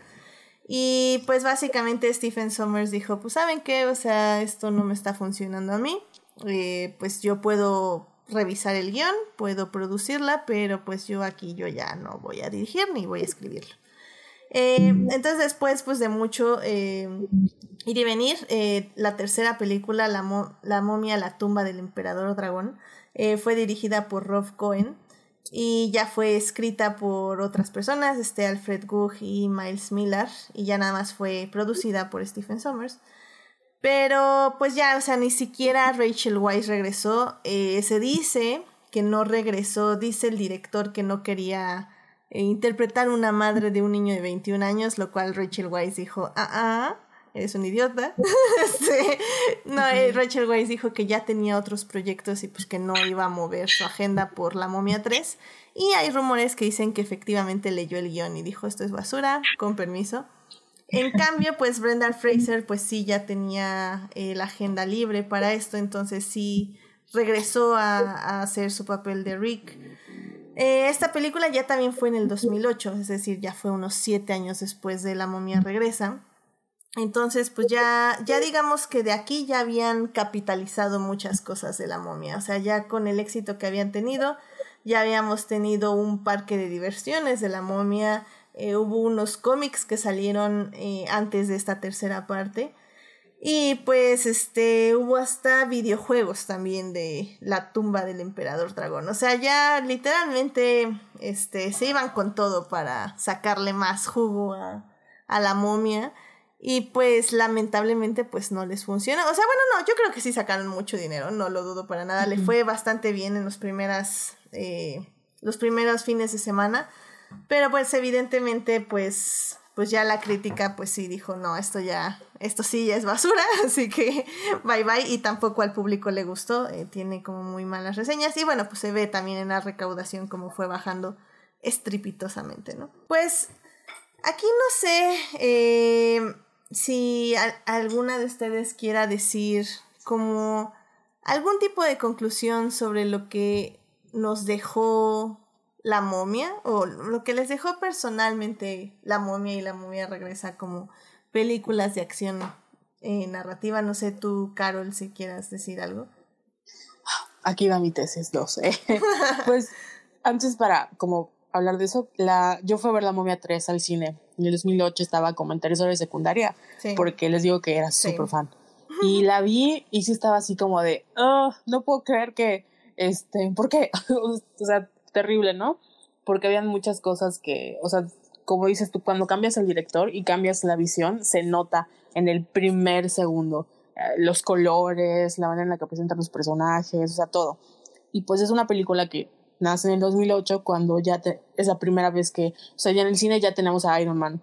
Eh, ya estamos como en otro tipo de películas, ya tenemos otro tipo de CGI, ya el humor es totalmente diferente, las audiencias que crecimos con la momia ya teníamos como 15 años, entonces ya no puedes como colgarte o tratar de replicar una fórmula si no te adaptas bien o no tratas como de apelar a tu audiencia que ya no tiene la misma, que ya no se lo compra que cuando tenía como 7, 8 años.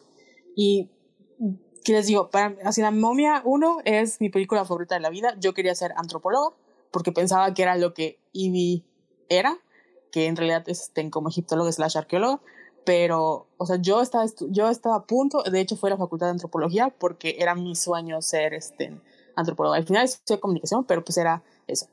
Y una de las cosas que más aprecio de, de la película es esto, que no es una película de aventura, que contempla a la, la protagonista es Ivy. Aunque nos quieran vender como que Rick, la protagonista, la que revive a la momia, la que viaja a Egipto, la que tiene el conocimiento, la que salva al mundo, es Ivy. Y los demás, que es algo que, pues como niña sí me impactó. O sea, la, nadie la cuestionó. No había una, creo que la única persona que lo cuestionó fue el egiptólogo y es la broma así de que, ah, la sigue una mujer. ¿Qué más puede saber una mujer? Y luego pasan a la escena como ya explicando, no, aquí estamos debajo de los pies de Anubis. Sí, eso es como la broma es explícitamente machista, o sea, está hecha ahí por ser machista.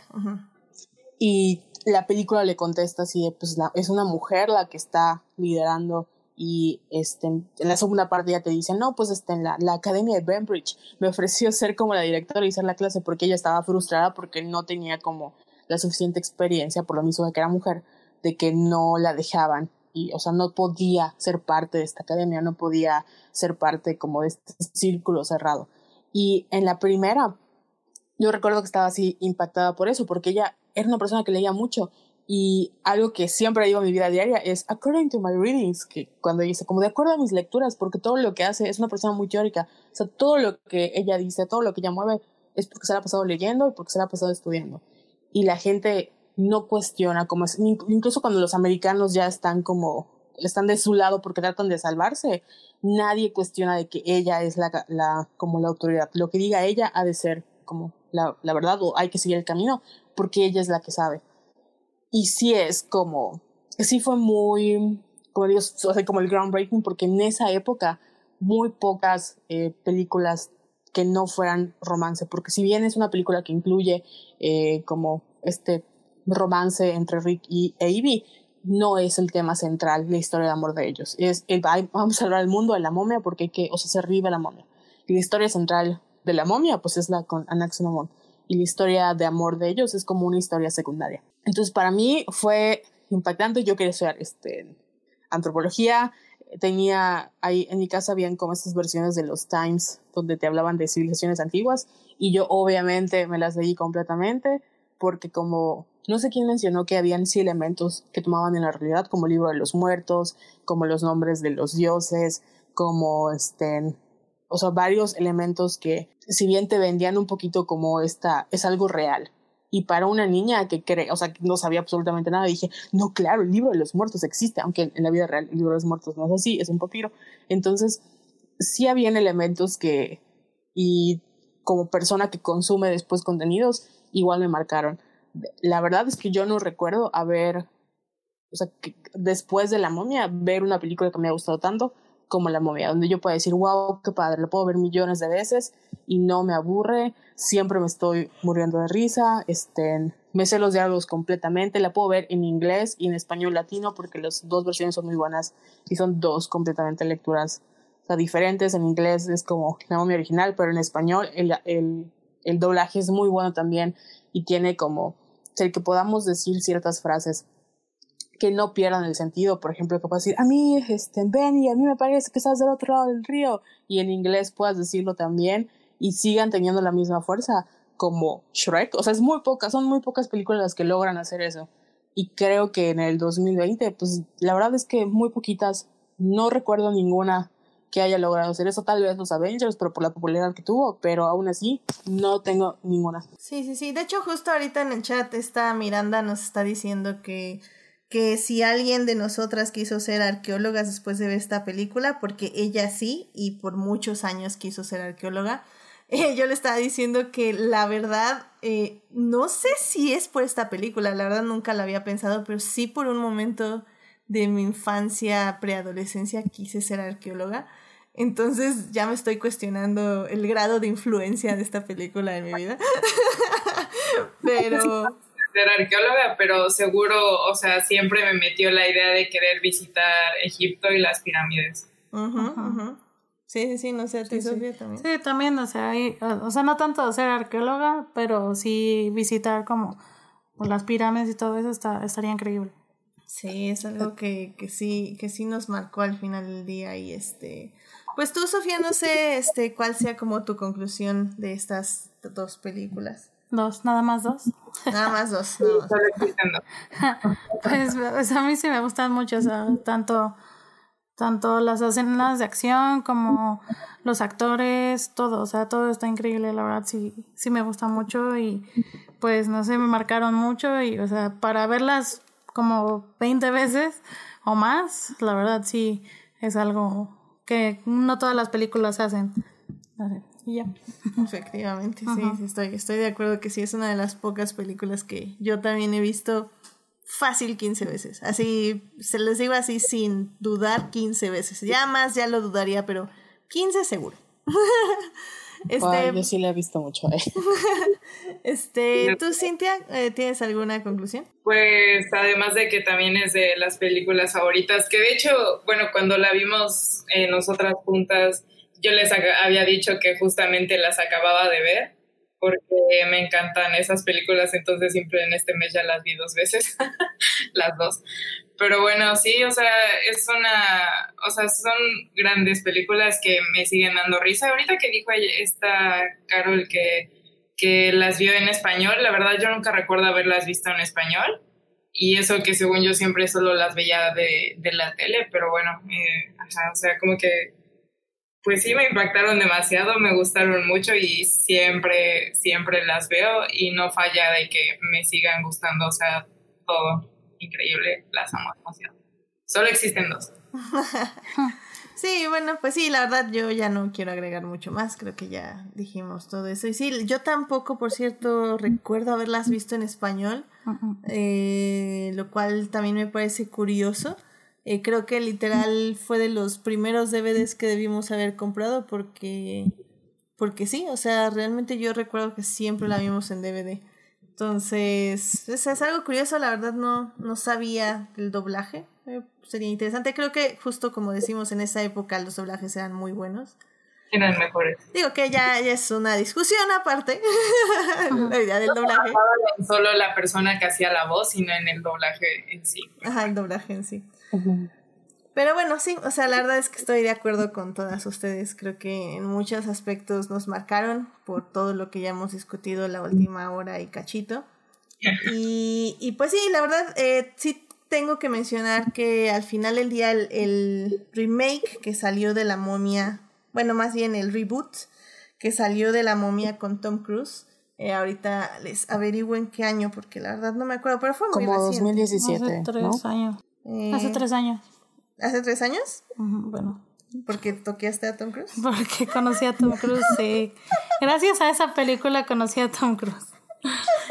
Les digo algo, yo la, o sea, le intenté a ver en el, cuando salió porque Tom Cruise no me agrada como persona, pero por alguna razón he visto todas sus películas, o sea, he visto toda su filmografía porque creo que Claro. escoge muy buenos proyectos.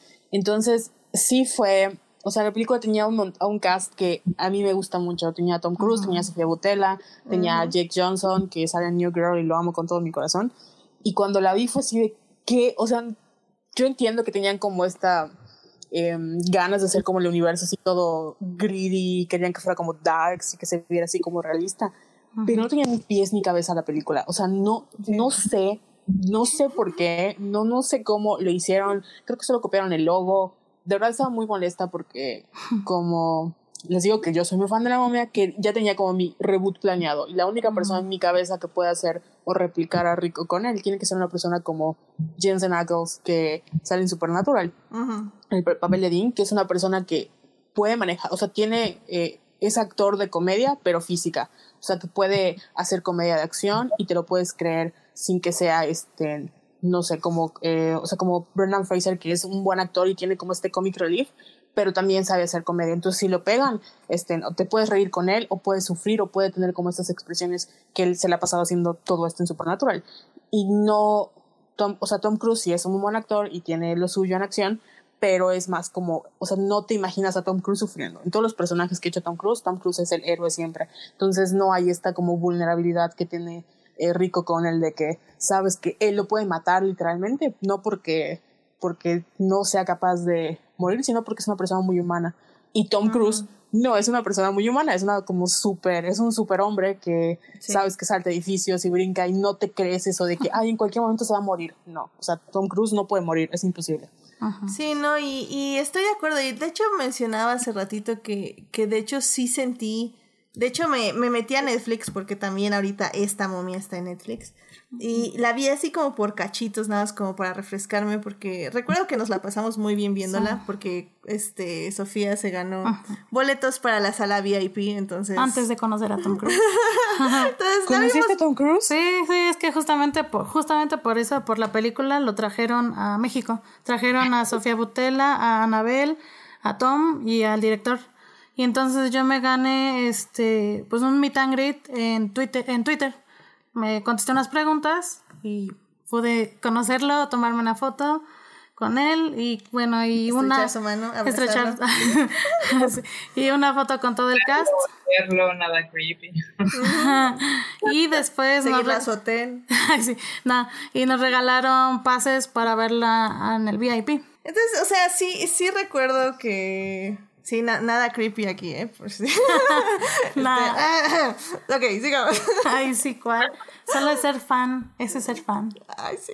De corazón, de corazón. Ok, ok. Vale. Em, entonces yo recuerdo que, que sí la vi y sí dije, no, definitivamente esto no está funcionando. Y, y como dices, o sea, era a varios niveles. O sea, siento que sí quisieron copiar cierta esencia de la momia. Pero obviamente, justo como dices, Carol, al intentar hacerla como más oscura, pues le quitas el grado de comedia e inocencia que tenía la momia de 1999. Al mismo tiempo, intentaron, es un director eh, que, pues sí, o sea, lo siento mucho, pero que sabes que no sabe qué es el feminismo y que no entiende qué es un personaje femenino.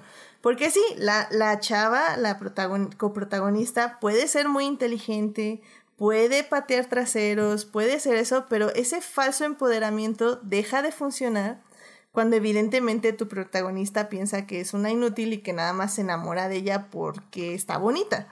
Y, y ese es el problema también de la cinta, que hay cero química entre los dos. En ningún momento piensas que Tom Cruise sea un tonto adorable, porque no lo es. Y en ningún momento piensas que ella se puede enamorar de ese inútil, porque pues, amiga, date cuenta. Y, y al final cuando él se sacrifica por ella, pues es completamente ridículo en cierta forma. Y, y co- la, la- el personaje de Sofía Butela como la momia, pues también se me hace como súper conflictivo, no, no entiendo muy bien cuál es la idea de, de la venganza y resurrección. Digo, también la vi rápido, la verdad ni quería recordarla, nada más quería verla rápido, así como para medio acordarme de algo. este, pero, pero sí, o sea, eh, realmente eh, siento que sí quisieron copiar, o sea, quisieron tener algo de la momia de 1999 en este reboot, pero igual que todas las malinterpretaciones que ha habido últimamente estos años en diferentes sagas, no entendió el director de qué se trataba la momia y cuál era su verdadero appeal.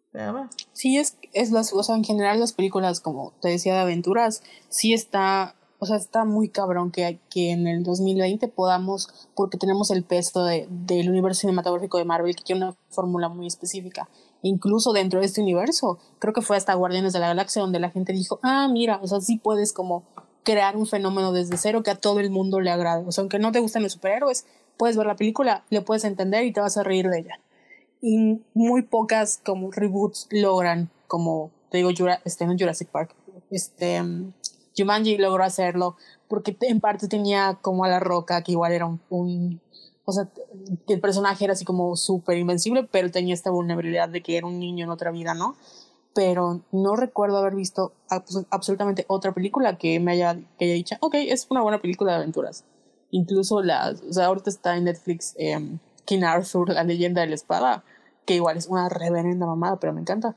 Que no, o sea, no tiene como este peso de decir, ah, claro, es una película de aventuras que puedo ver una y otra vez, porque no hay todo este detrás de construir no solo una buena película, sino de tener a personajes que se queden contigo, porque al final los personajes de la momia se quedan contigo y los tienes como muy presentes, sabes que, ok, esto tiene sentido, y esto en tu vida diaria te da risa. Son chistes que recuerdas una y otra vez que en 2020 es muy difícil de volver a como tener, a menos que estés en una serie, tal vez por eso las series funcionan muy bien, porque tienes más tiempo para establecer estos personajes y que se queden contigo que en alguna otra película. Sí, estoy de acuerdo, estoy de acuerdo que funciona. Creo que ah, en este aspecto conozco más series eh, eh, no es young adults esos libros, este, para teens, se podría decir, que son de aventuras y que funcionan muy bien para eso. O sea, se me, me ocurre, no sé, Shannara Chronicles o Teen Wolf, Merlin. Bueno, Merlin peca de hecho de, de, poco desarrollo de personajes, pero es muy divertida igual. Eh, ¿Ibas a decir algo, Cintia? Perdón. Nada, grité Teen Wolf. Uh. Ah. ah, sí. La amo. Oh my god. Ya. Sí. We stand. Eso, cara, ya, especial de Teen Wolf. La amo. Dios mío, es mi serie confort. Como tres veces, entonces fácil. Yay, rewatch Teen Cozy Miguel. rewatch Teen Wolf, eso. Muy bien. Pues bueno, pues con esto ya concluimos eh, la revisión de La momia y La momia regresa. Estas dos películas las pueden encontrar en Netflix, están ahí ambas disponibles, incluyendo la tercera que les sugerimos que no vean. Y también la de Tom Cruise, que también les sugerimos que no vean. Pero bueno, por si tienen curiosidad y les sobra tiempo, pues ahí están también esas dos, por si quieren ver a dónde cayó todo esto. Igual, pues mucho amor a nuestro querido, este, este, ah, se me fue su nombre, qué horror. Este, Brendan Fraser. no sé por qué se me fue su nombre. Estábamos hablando de Tom Cruise que se nos olvidó. Ajá, sí, ay, qué horror. ¿Por qué Tom Cruise? Oye, oye, este, oye. Mucho. no, y, la verdad, digo, en defensa de Tom Cruise, sé que su personaje de la momia es horrible y tiende a ser hasta misógino. Pero la verdad, Tom Cruise sabe hacer papeles que no son misóginos. Entonces culpo 100% al director y a los guionistas. Así que, este, Tom Cruise sí, sí funciona muy bien dentro de sus películas que estén bien armadas y con un buen guion. Pero bueno. Eh, pero el, asunto aquí era que le iba a enviar amor a Brendan Fraser porque ya después este, nos dio muchas películas increíbles, e incluyendo George de la Selva, que es otra gran película de female gaze. Eh, creo que es un actor que nos dio mucho eso, mucho female gaze, o tenía muchos proyectos de female gaze, lo cual me parece como súper interesante. Y, y, pues me duele mucho todo lo que pasó. Este. desde el acoso que recibió hasta su depresión y pues finalmente su retiro de, del mundo mediático por toda la presión y todas sus heridas de los stunts. Eh, pero que ha regresado poco a poco y que ahorita ya está en dos que tres series, así que pues síganlo ahí si, si quieren verlo. Eh, ahorita no las tengo a la mano, pero sé que está en Doom Patrol. Patrol y que está en una de Danny Boyle, si no me acuerdo, de Affair o algo así. Ahorita no me acuerdo cómo se llama. Pero bueno, ahorita les digo. Eh, pues vámonos rapidísimamente a las recomendaciones de la semana. I love movies. Gosh, I love movies. Pues aquí ya saben, cerramos con una recomendación que quieran darle a nuestro público de ver, ya sea en cine, televisión o medios alternativos. Y por cine, obviamente me refiero al cine de su casa. Este, así que, pues no sé si tú quieres empezar, Carol. Pues yo esta semana este, caí en el hoyo del el agujero negro de los K-dramas y eh, ahora soy una o sea, ciudadana coreana, coreana del sur. Y todo empezó porque Netflix subieron Boys Over Flowers, que es un K-drama que lleva como 10, 11 años, muy popular, y pues caí en esa onda. Entonces hay un montón de... El K-drama que de hecho Joyce me introdujo también y estoy obsesionada, se llama El Rey, El Monarca Eterno, está muy buena, tiene mucha acción, eh, los personajes igual te encariñas con ellos, no se vayan con el hecho de que como es una es surcoreana y tienen que leer subtítulos, porque si es, o sea, en inglés pues estamos acostumbrados y podemos hacer otras cosas, y pues aquí no, tienes que prestarle atención, pero tiene como viajes en el tiempo, tiene universos parale- paralelos, la producción está súper bien está súper padre, entonces vale la pena. Son como, esta semana se estrena el último episodio y se acaba la serie, pero está muy buena. Justo eso te iba a preguntar porque sé que Joyce me la ha medio recomendado porque quería justo ver el final ella para recomendármela. Entonces, ya que acaba, ya me va a decir si sí la veo o no la veo. Pero sí me... Yo igual estoy así como de, pero sí está, o sea, tiene mucho así como, la gente que ya se lo recomendé y la ha visto ha estado como shook, pero, Ok. ajá, no sé, me- el final me temo porque no sé qué vaya a pasar y hay cosas que, o sea, no puedo, de verdad estoy así con el pendiente de que mis faves no se mueran porque si no me van a arruinar completamente la serie, pero creo que vale la pena, si no han visto o si quieren como in- intrometer, intrometerse, como sumergirse en el mundo de los K-dramas, es una muy buena serie para, para empezar. Si no, si no quieren ver como Boys Over Flowers, que es básicamente una novela, pero pues una muy buena novela. Este.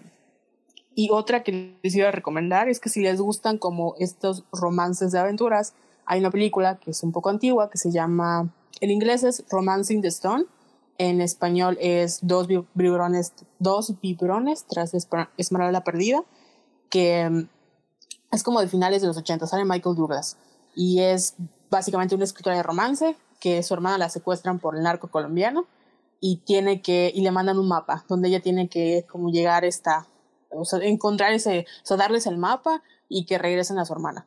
Es una película de aventuras, es una como romantic suspense en los, en los libros, pero está muy buena. La segunda parte que es mejor para mí se llama La joya del Nilo y tiene, está igual ambientada en egipcio, en egipcio, en Egipto, y es sobre esta escritora de romance también que regresa con Michael Douglas. Y está muy buena, sale Danny DeVito.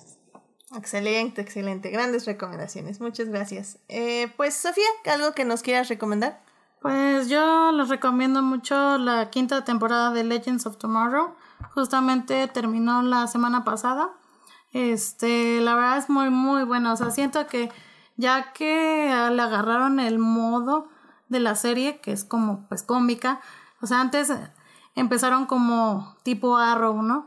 Y así, pero pues ya que agarraron la onda, siento que ya es muy buena serie. De hecho, uno de los últimos capítulos eh, hicieron como muchos guiños a varias series, como a Friends, a, Star Trek, y la verdad estuvo muy bueno. Mí me, me encanta, o la verdad. Se las recomiendo. Muy bien, muy bien. Sí, es una serie que me tengo que poner al día. Ya nada, faltan como cuatro capítulos, pero sí, igual creo que ya sí, sin terminarla ni nada, se las recomiendo también. Es, de la, es la única serie de CW que sigo siguiendo porque realmente tienen muy buenos guiones, muy divertidos y extravagantes y locos. Entonces, sí, muy gran recomendación. eh, pues, Cintia, ¿algo que gustes recomendar? Bueno, yo me adelanté, no pude evitarlo, pero vi Justice League Dark. Está muy buena, pero luego la vemos. Este, sí, pues nada, Justice League Dark, que es una película animada de Disney, de Disney, de Warner Brothers, que hacen todas estas películas de DC Comics y la verdad creo que son muy pocas las que no me gustan, si no es que ninguna. Pero bueno, Justice League Dark, muy buena película. Digo, es que para que sepan, tenemos como un pequeño videoclub donde nos reunimos vía Hangouts para ver películas. Y Cintia se adelantó de nuevo, así que gracias Cintia por adelantarse y ver. Pero yo repito con ustedes con gusto. está bien, está bien. Y pues por último, eh, yo les quiero recomendar eh, la verdad no he visto como muchas series últimamente, pero sí estamos viendo Queer Eye, que ya salió su más reciente temporada, quinta temporada, aquí en Netflix. Y pues la verdad creo que ya no tiene como el mismo impacto que tenía la serie hace, bueno, en, en, como en el estreno de su primera temporada. Pero sí siento que siguen siendo um, historias relevantes y interesantes para, para reflexionar y para ver este cómo otras personas viven, cómo otras personas sienten y pues básicamente que todos pasamos por los mismos problemas, no solo de autoestima, sino de, de dudas, eh, falta de confianza, eh, identidad, etc, etc, etc. Entonces, eh, al final del día creo que es una serie bonita para ver mientras se hace otra cosa o si quieren ver en un rato de descanso. Así que pues vean Queer quinta temporada. Eh, ahí están también las anteriores temporadas que también recomiendo. Y pues disfrútala. Ahorita en momentos como puso uno de los de las personas que está en Queer Eye, este Jonathan Manes. Este, él puso que, que sabe que son momentos difíciles en Estados Unidos y que la serie no lo va a arreglar, pero que espera que sirva, que la serie sirva de momentos de, para relajarse, para recuperarse y para seguir al día siguiente en las protestas. Así que, pues ahí está mi recomendación, Queer quinta temporada. Muy bien, pues con eso terminó el programa. Muchísimas gracias a todas por venir y por estar aquí. Este, pues muchísimas gracias Sofía por venir al programa. Eh, ¿Dónde te puede encontrar nuestro público? Este, sí, me pueden encontrar en Instagram y en Twitter como SSS Fallen Angel. Y gracias, gracias por invitarme. muy bien, muy bien, gracias a ti. Cintia, muchísimas gracias por venir. Eh, ¿Dónde te pueden encontrar nuestros seguidores? Eh, solo Instagram como Cintia Marian. Excelente, muchísimas gracias. Gracias por invitarme a hablar de esta gran película. Bueno, grandes dos películas. gracias a ti por venir. Y Carol, muchísimas gracias por venir. Eh, ¿Dónde te pueden encontrar nuestros escuchas? En Twitter y en Instagram como arroba Venus. Y sí, muchas gracias por, por invitarme a hablar de esta joya, esta obra maestra. Y pues perdón por llegar tarde, pero hoy sí que se fue el internet durante una hora casi en mi casa. Sí, dos más o menos. No, no te preocupes. Me, me, preocupaba por un momento porque sí, no, no te podía localizar. Dije, ¿qué pasa? y yo sí, no. Pero sí estamos, o sea, Yucatán ahorita está, de hecho si pueden, bueno, hay algunas personas que están compartiendo para donar porque hay mucha gente que se quedó hoy sí sin nada porque las estuvo lloviendo como una semana fuerte. Entonces mucha gente perdió sus casas, sus cosechas, acá se inundó todo y pues sí, entre ellos este, han estado fallando mucho en internet. Claro, claro, de hecho si, si me puedes compartir luego unos links de donación, con mucho gusto los pongo ahí en la página y en el Facebook para que sí, los puedan tener nuestro público. Muchas gracias. Cierto, a mí me pueden seguir en HTIDEA, ese es mi Twitter, donde hablo de Star Wars, Star Wars y cada vez menos Star Wars, ya hablo de otras cosas. Obviamente también estoy retuiteando muchas cosas de Black Lives Matter y también de todo lo que está pasando ahorita aquí en el país. Eh, también, por cierto, que no pueden seguir a Pamela, porque recuerdo que ella no da redes sociales, ahorita que de acuerdo, pero tengo su reel por si lo quieren ver, lo que hace ella de trabajo. Así que también muchísimas gracias a Pam por acompañarnos en la primera sección de este programa. Este, gracias Pam. Muchísimas gracias a todos los que nos acompañaron en vivo. Estuvo Miranda Campos, que aquí estuvo en el chat muy activa. Muchas gracias por venir, estar aquí en el programa. Estuvo Héctor al inicio, también estuvo Julián García, estuvo Edgar Pérez y estuvo Marcela Salgado. Muchísimas gracias por acompañarnos en este programa y muchísimas gracias a Julián García por los grandes este, memes que siempre me manda y que a veces se me olvida compartir en una u otra red social, pero ahora sí estuvieron en todas las redes sociales. Así que muchas gracias Julián este, por, por tus grandes aportaciones a este programa. Eh, también muchísimas gracias a quienes nos escuchan durante la semana en Heartis, Spotify y en iTunes. Recuerden que este programa estará disponible ahí a partir del miércoles en la mañanita. No se les olvide seguir este podcast en Facebook, en Instagram como adictia-visual y suscribirse al canal de YouTube para que sepan cuándo, a qué hora están estos programas en vivo. Que bueno, que usualmente, si no es que casi siempre, son los lunes a las 9.30 de la noche. Pues la próxima semana ya tengo tema y ya casi tengo invitados. La verdad es que eh, como todos saben, nuestra no autora favorita acaba de mostrar de nuevo un poco su falta de esencia. este, respecto a temas este, de transgénero y etc, etc. Y la verdad es un tema que he querido tomar desde hace mucho tiempo con dos personas y que tal vez se van a unir otras más. Pero pues básicamente me encantaría discutir lo que es la cultura de cancelación, cómo el autor no se separa de la obra y la muerte del autor, Harry Potter Edition. Así que vamos a hablar de Harry Potter y vamos a hablar de cómo retomar o rescatar esta saga que nos marcó a muchísimas personas, pues después de todo lo que significa JK Rowling para este mundo. Eh, va a ser un programa interesante. Este, manden links de lectura para estar eh, leyendo y pues sí, vamos a, vamos a reinterpretar Harry Potter y como digo, la, el autor no se separa de la obra, entonces creo que creo que va a ser interesante leerlo bajo esta nueva lupa. Pero bueno, eso será la próxima semana, 9.30 de la noche, en su canal favorito de Adictia Visual. Muchas gracias por escucharnos, muchas gracias a todas por venir, cuídense mucho, por favor no salgan de casa si no necesitan salir, cuídense mucho, gracias por venir, nos vemos la próxima semana.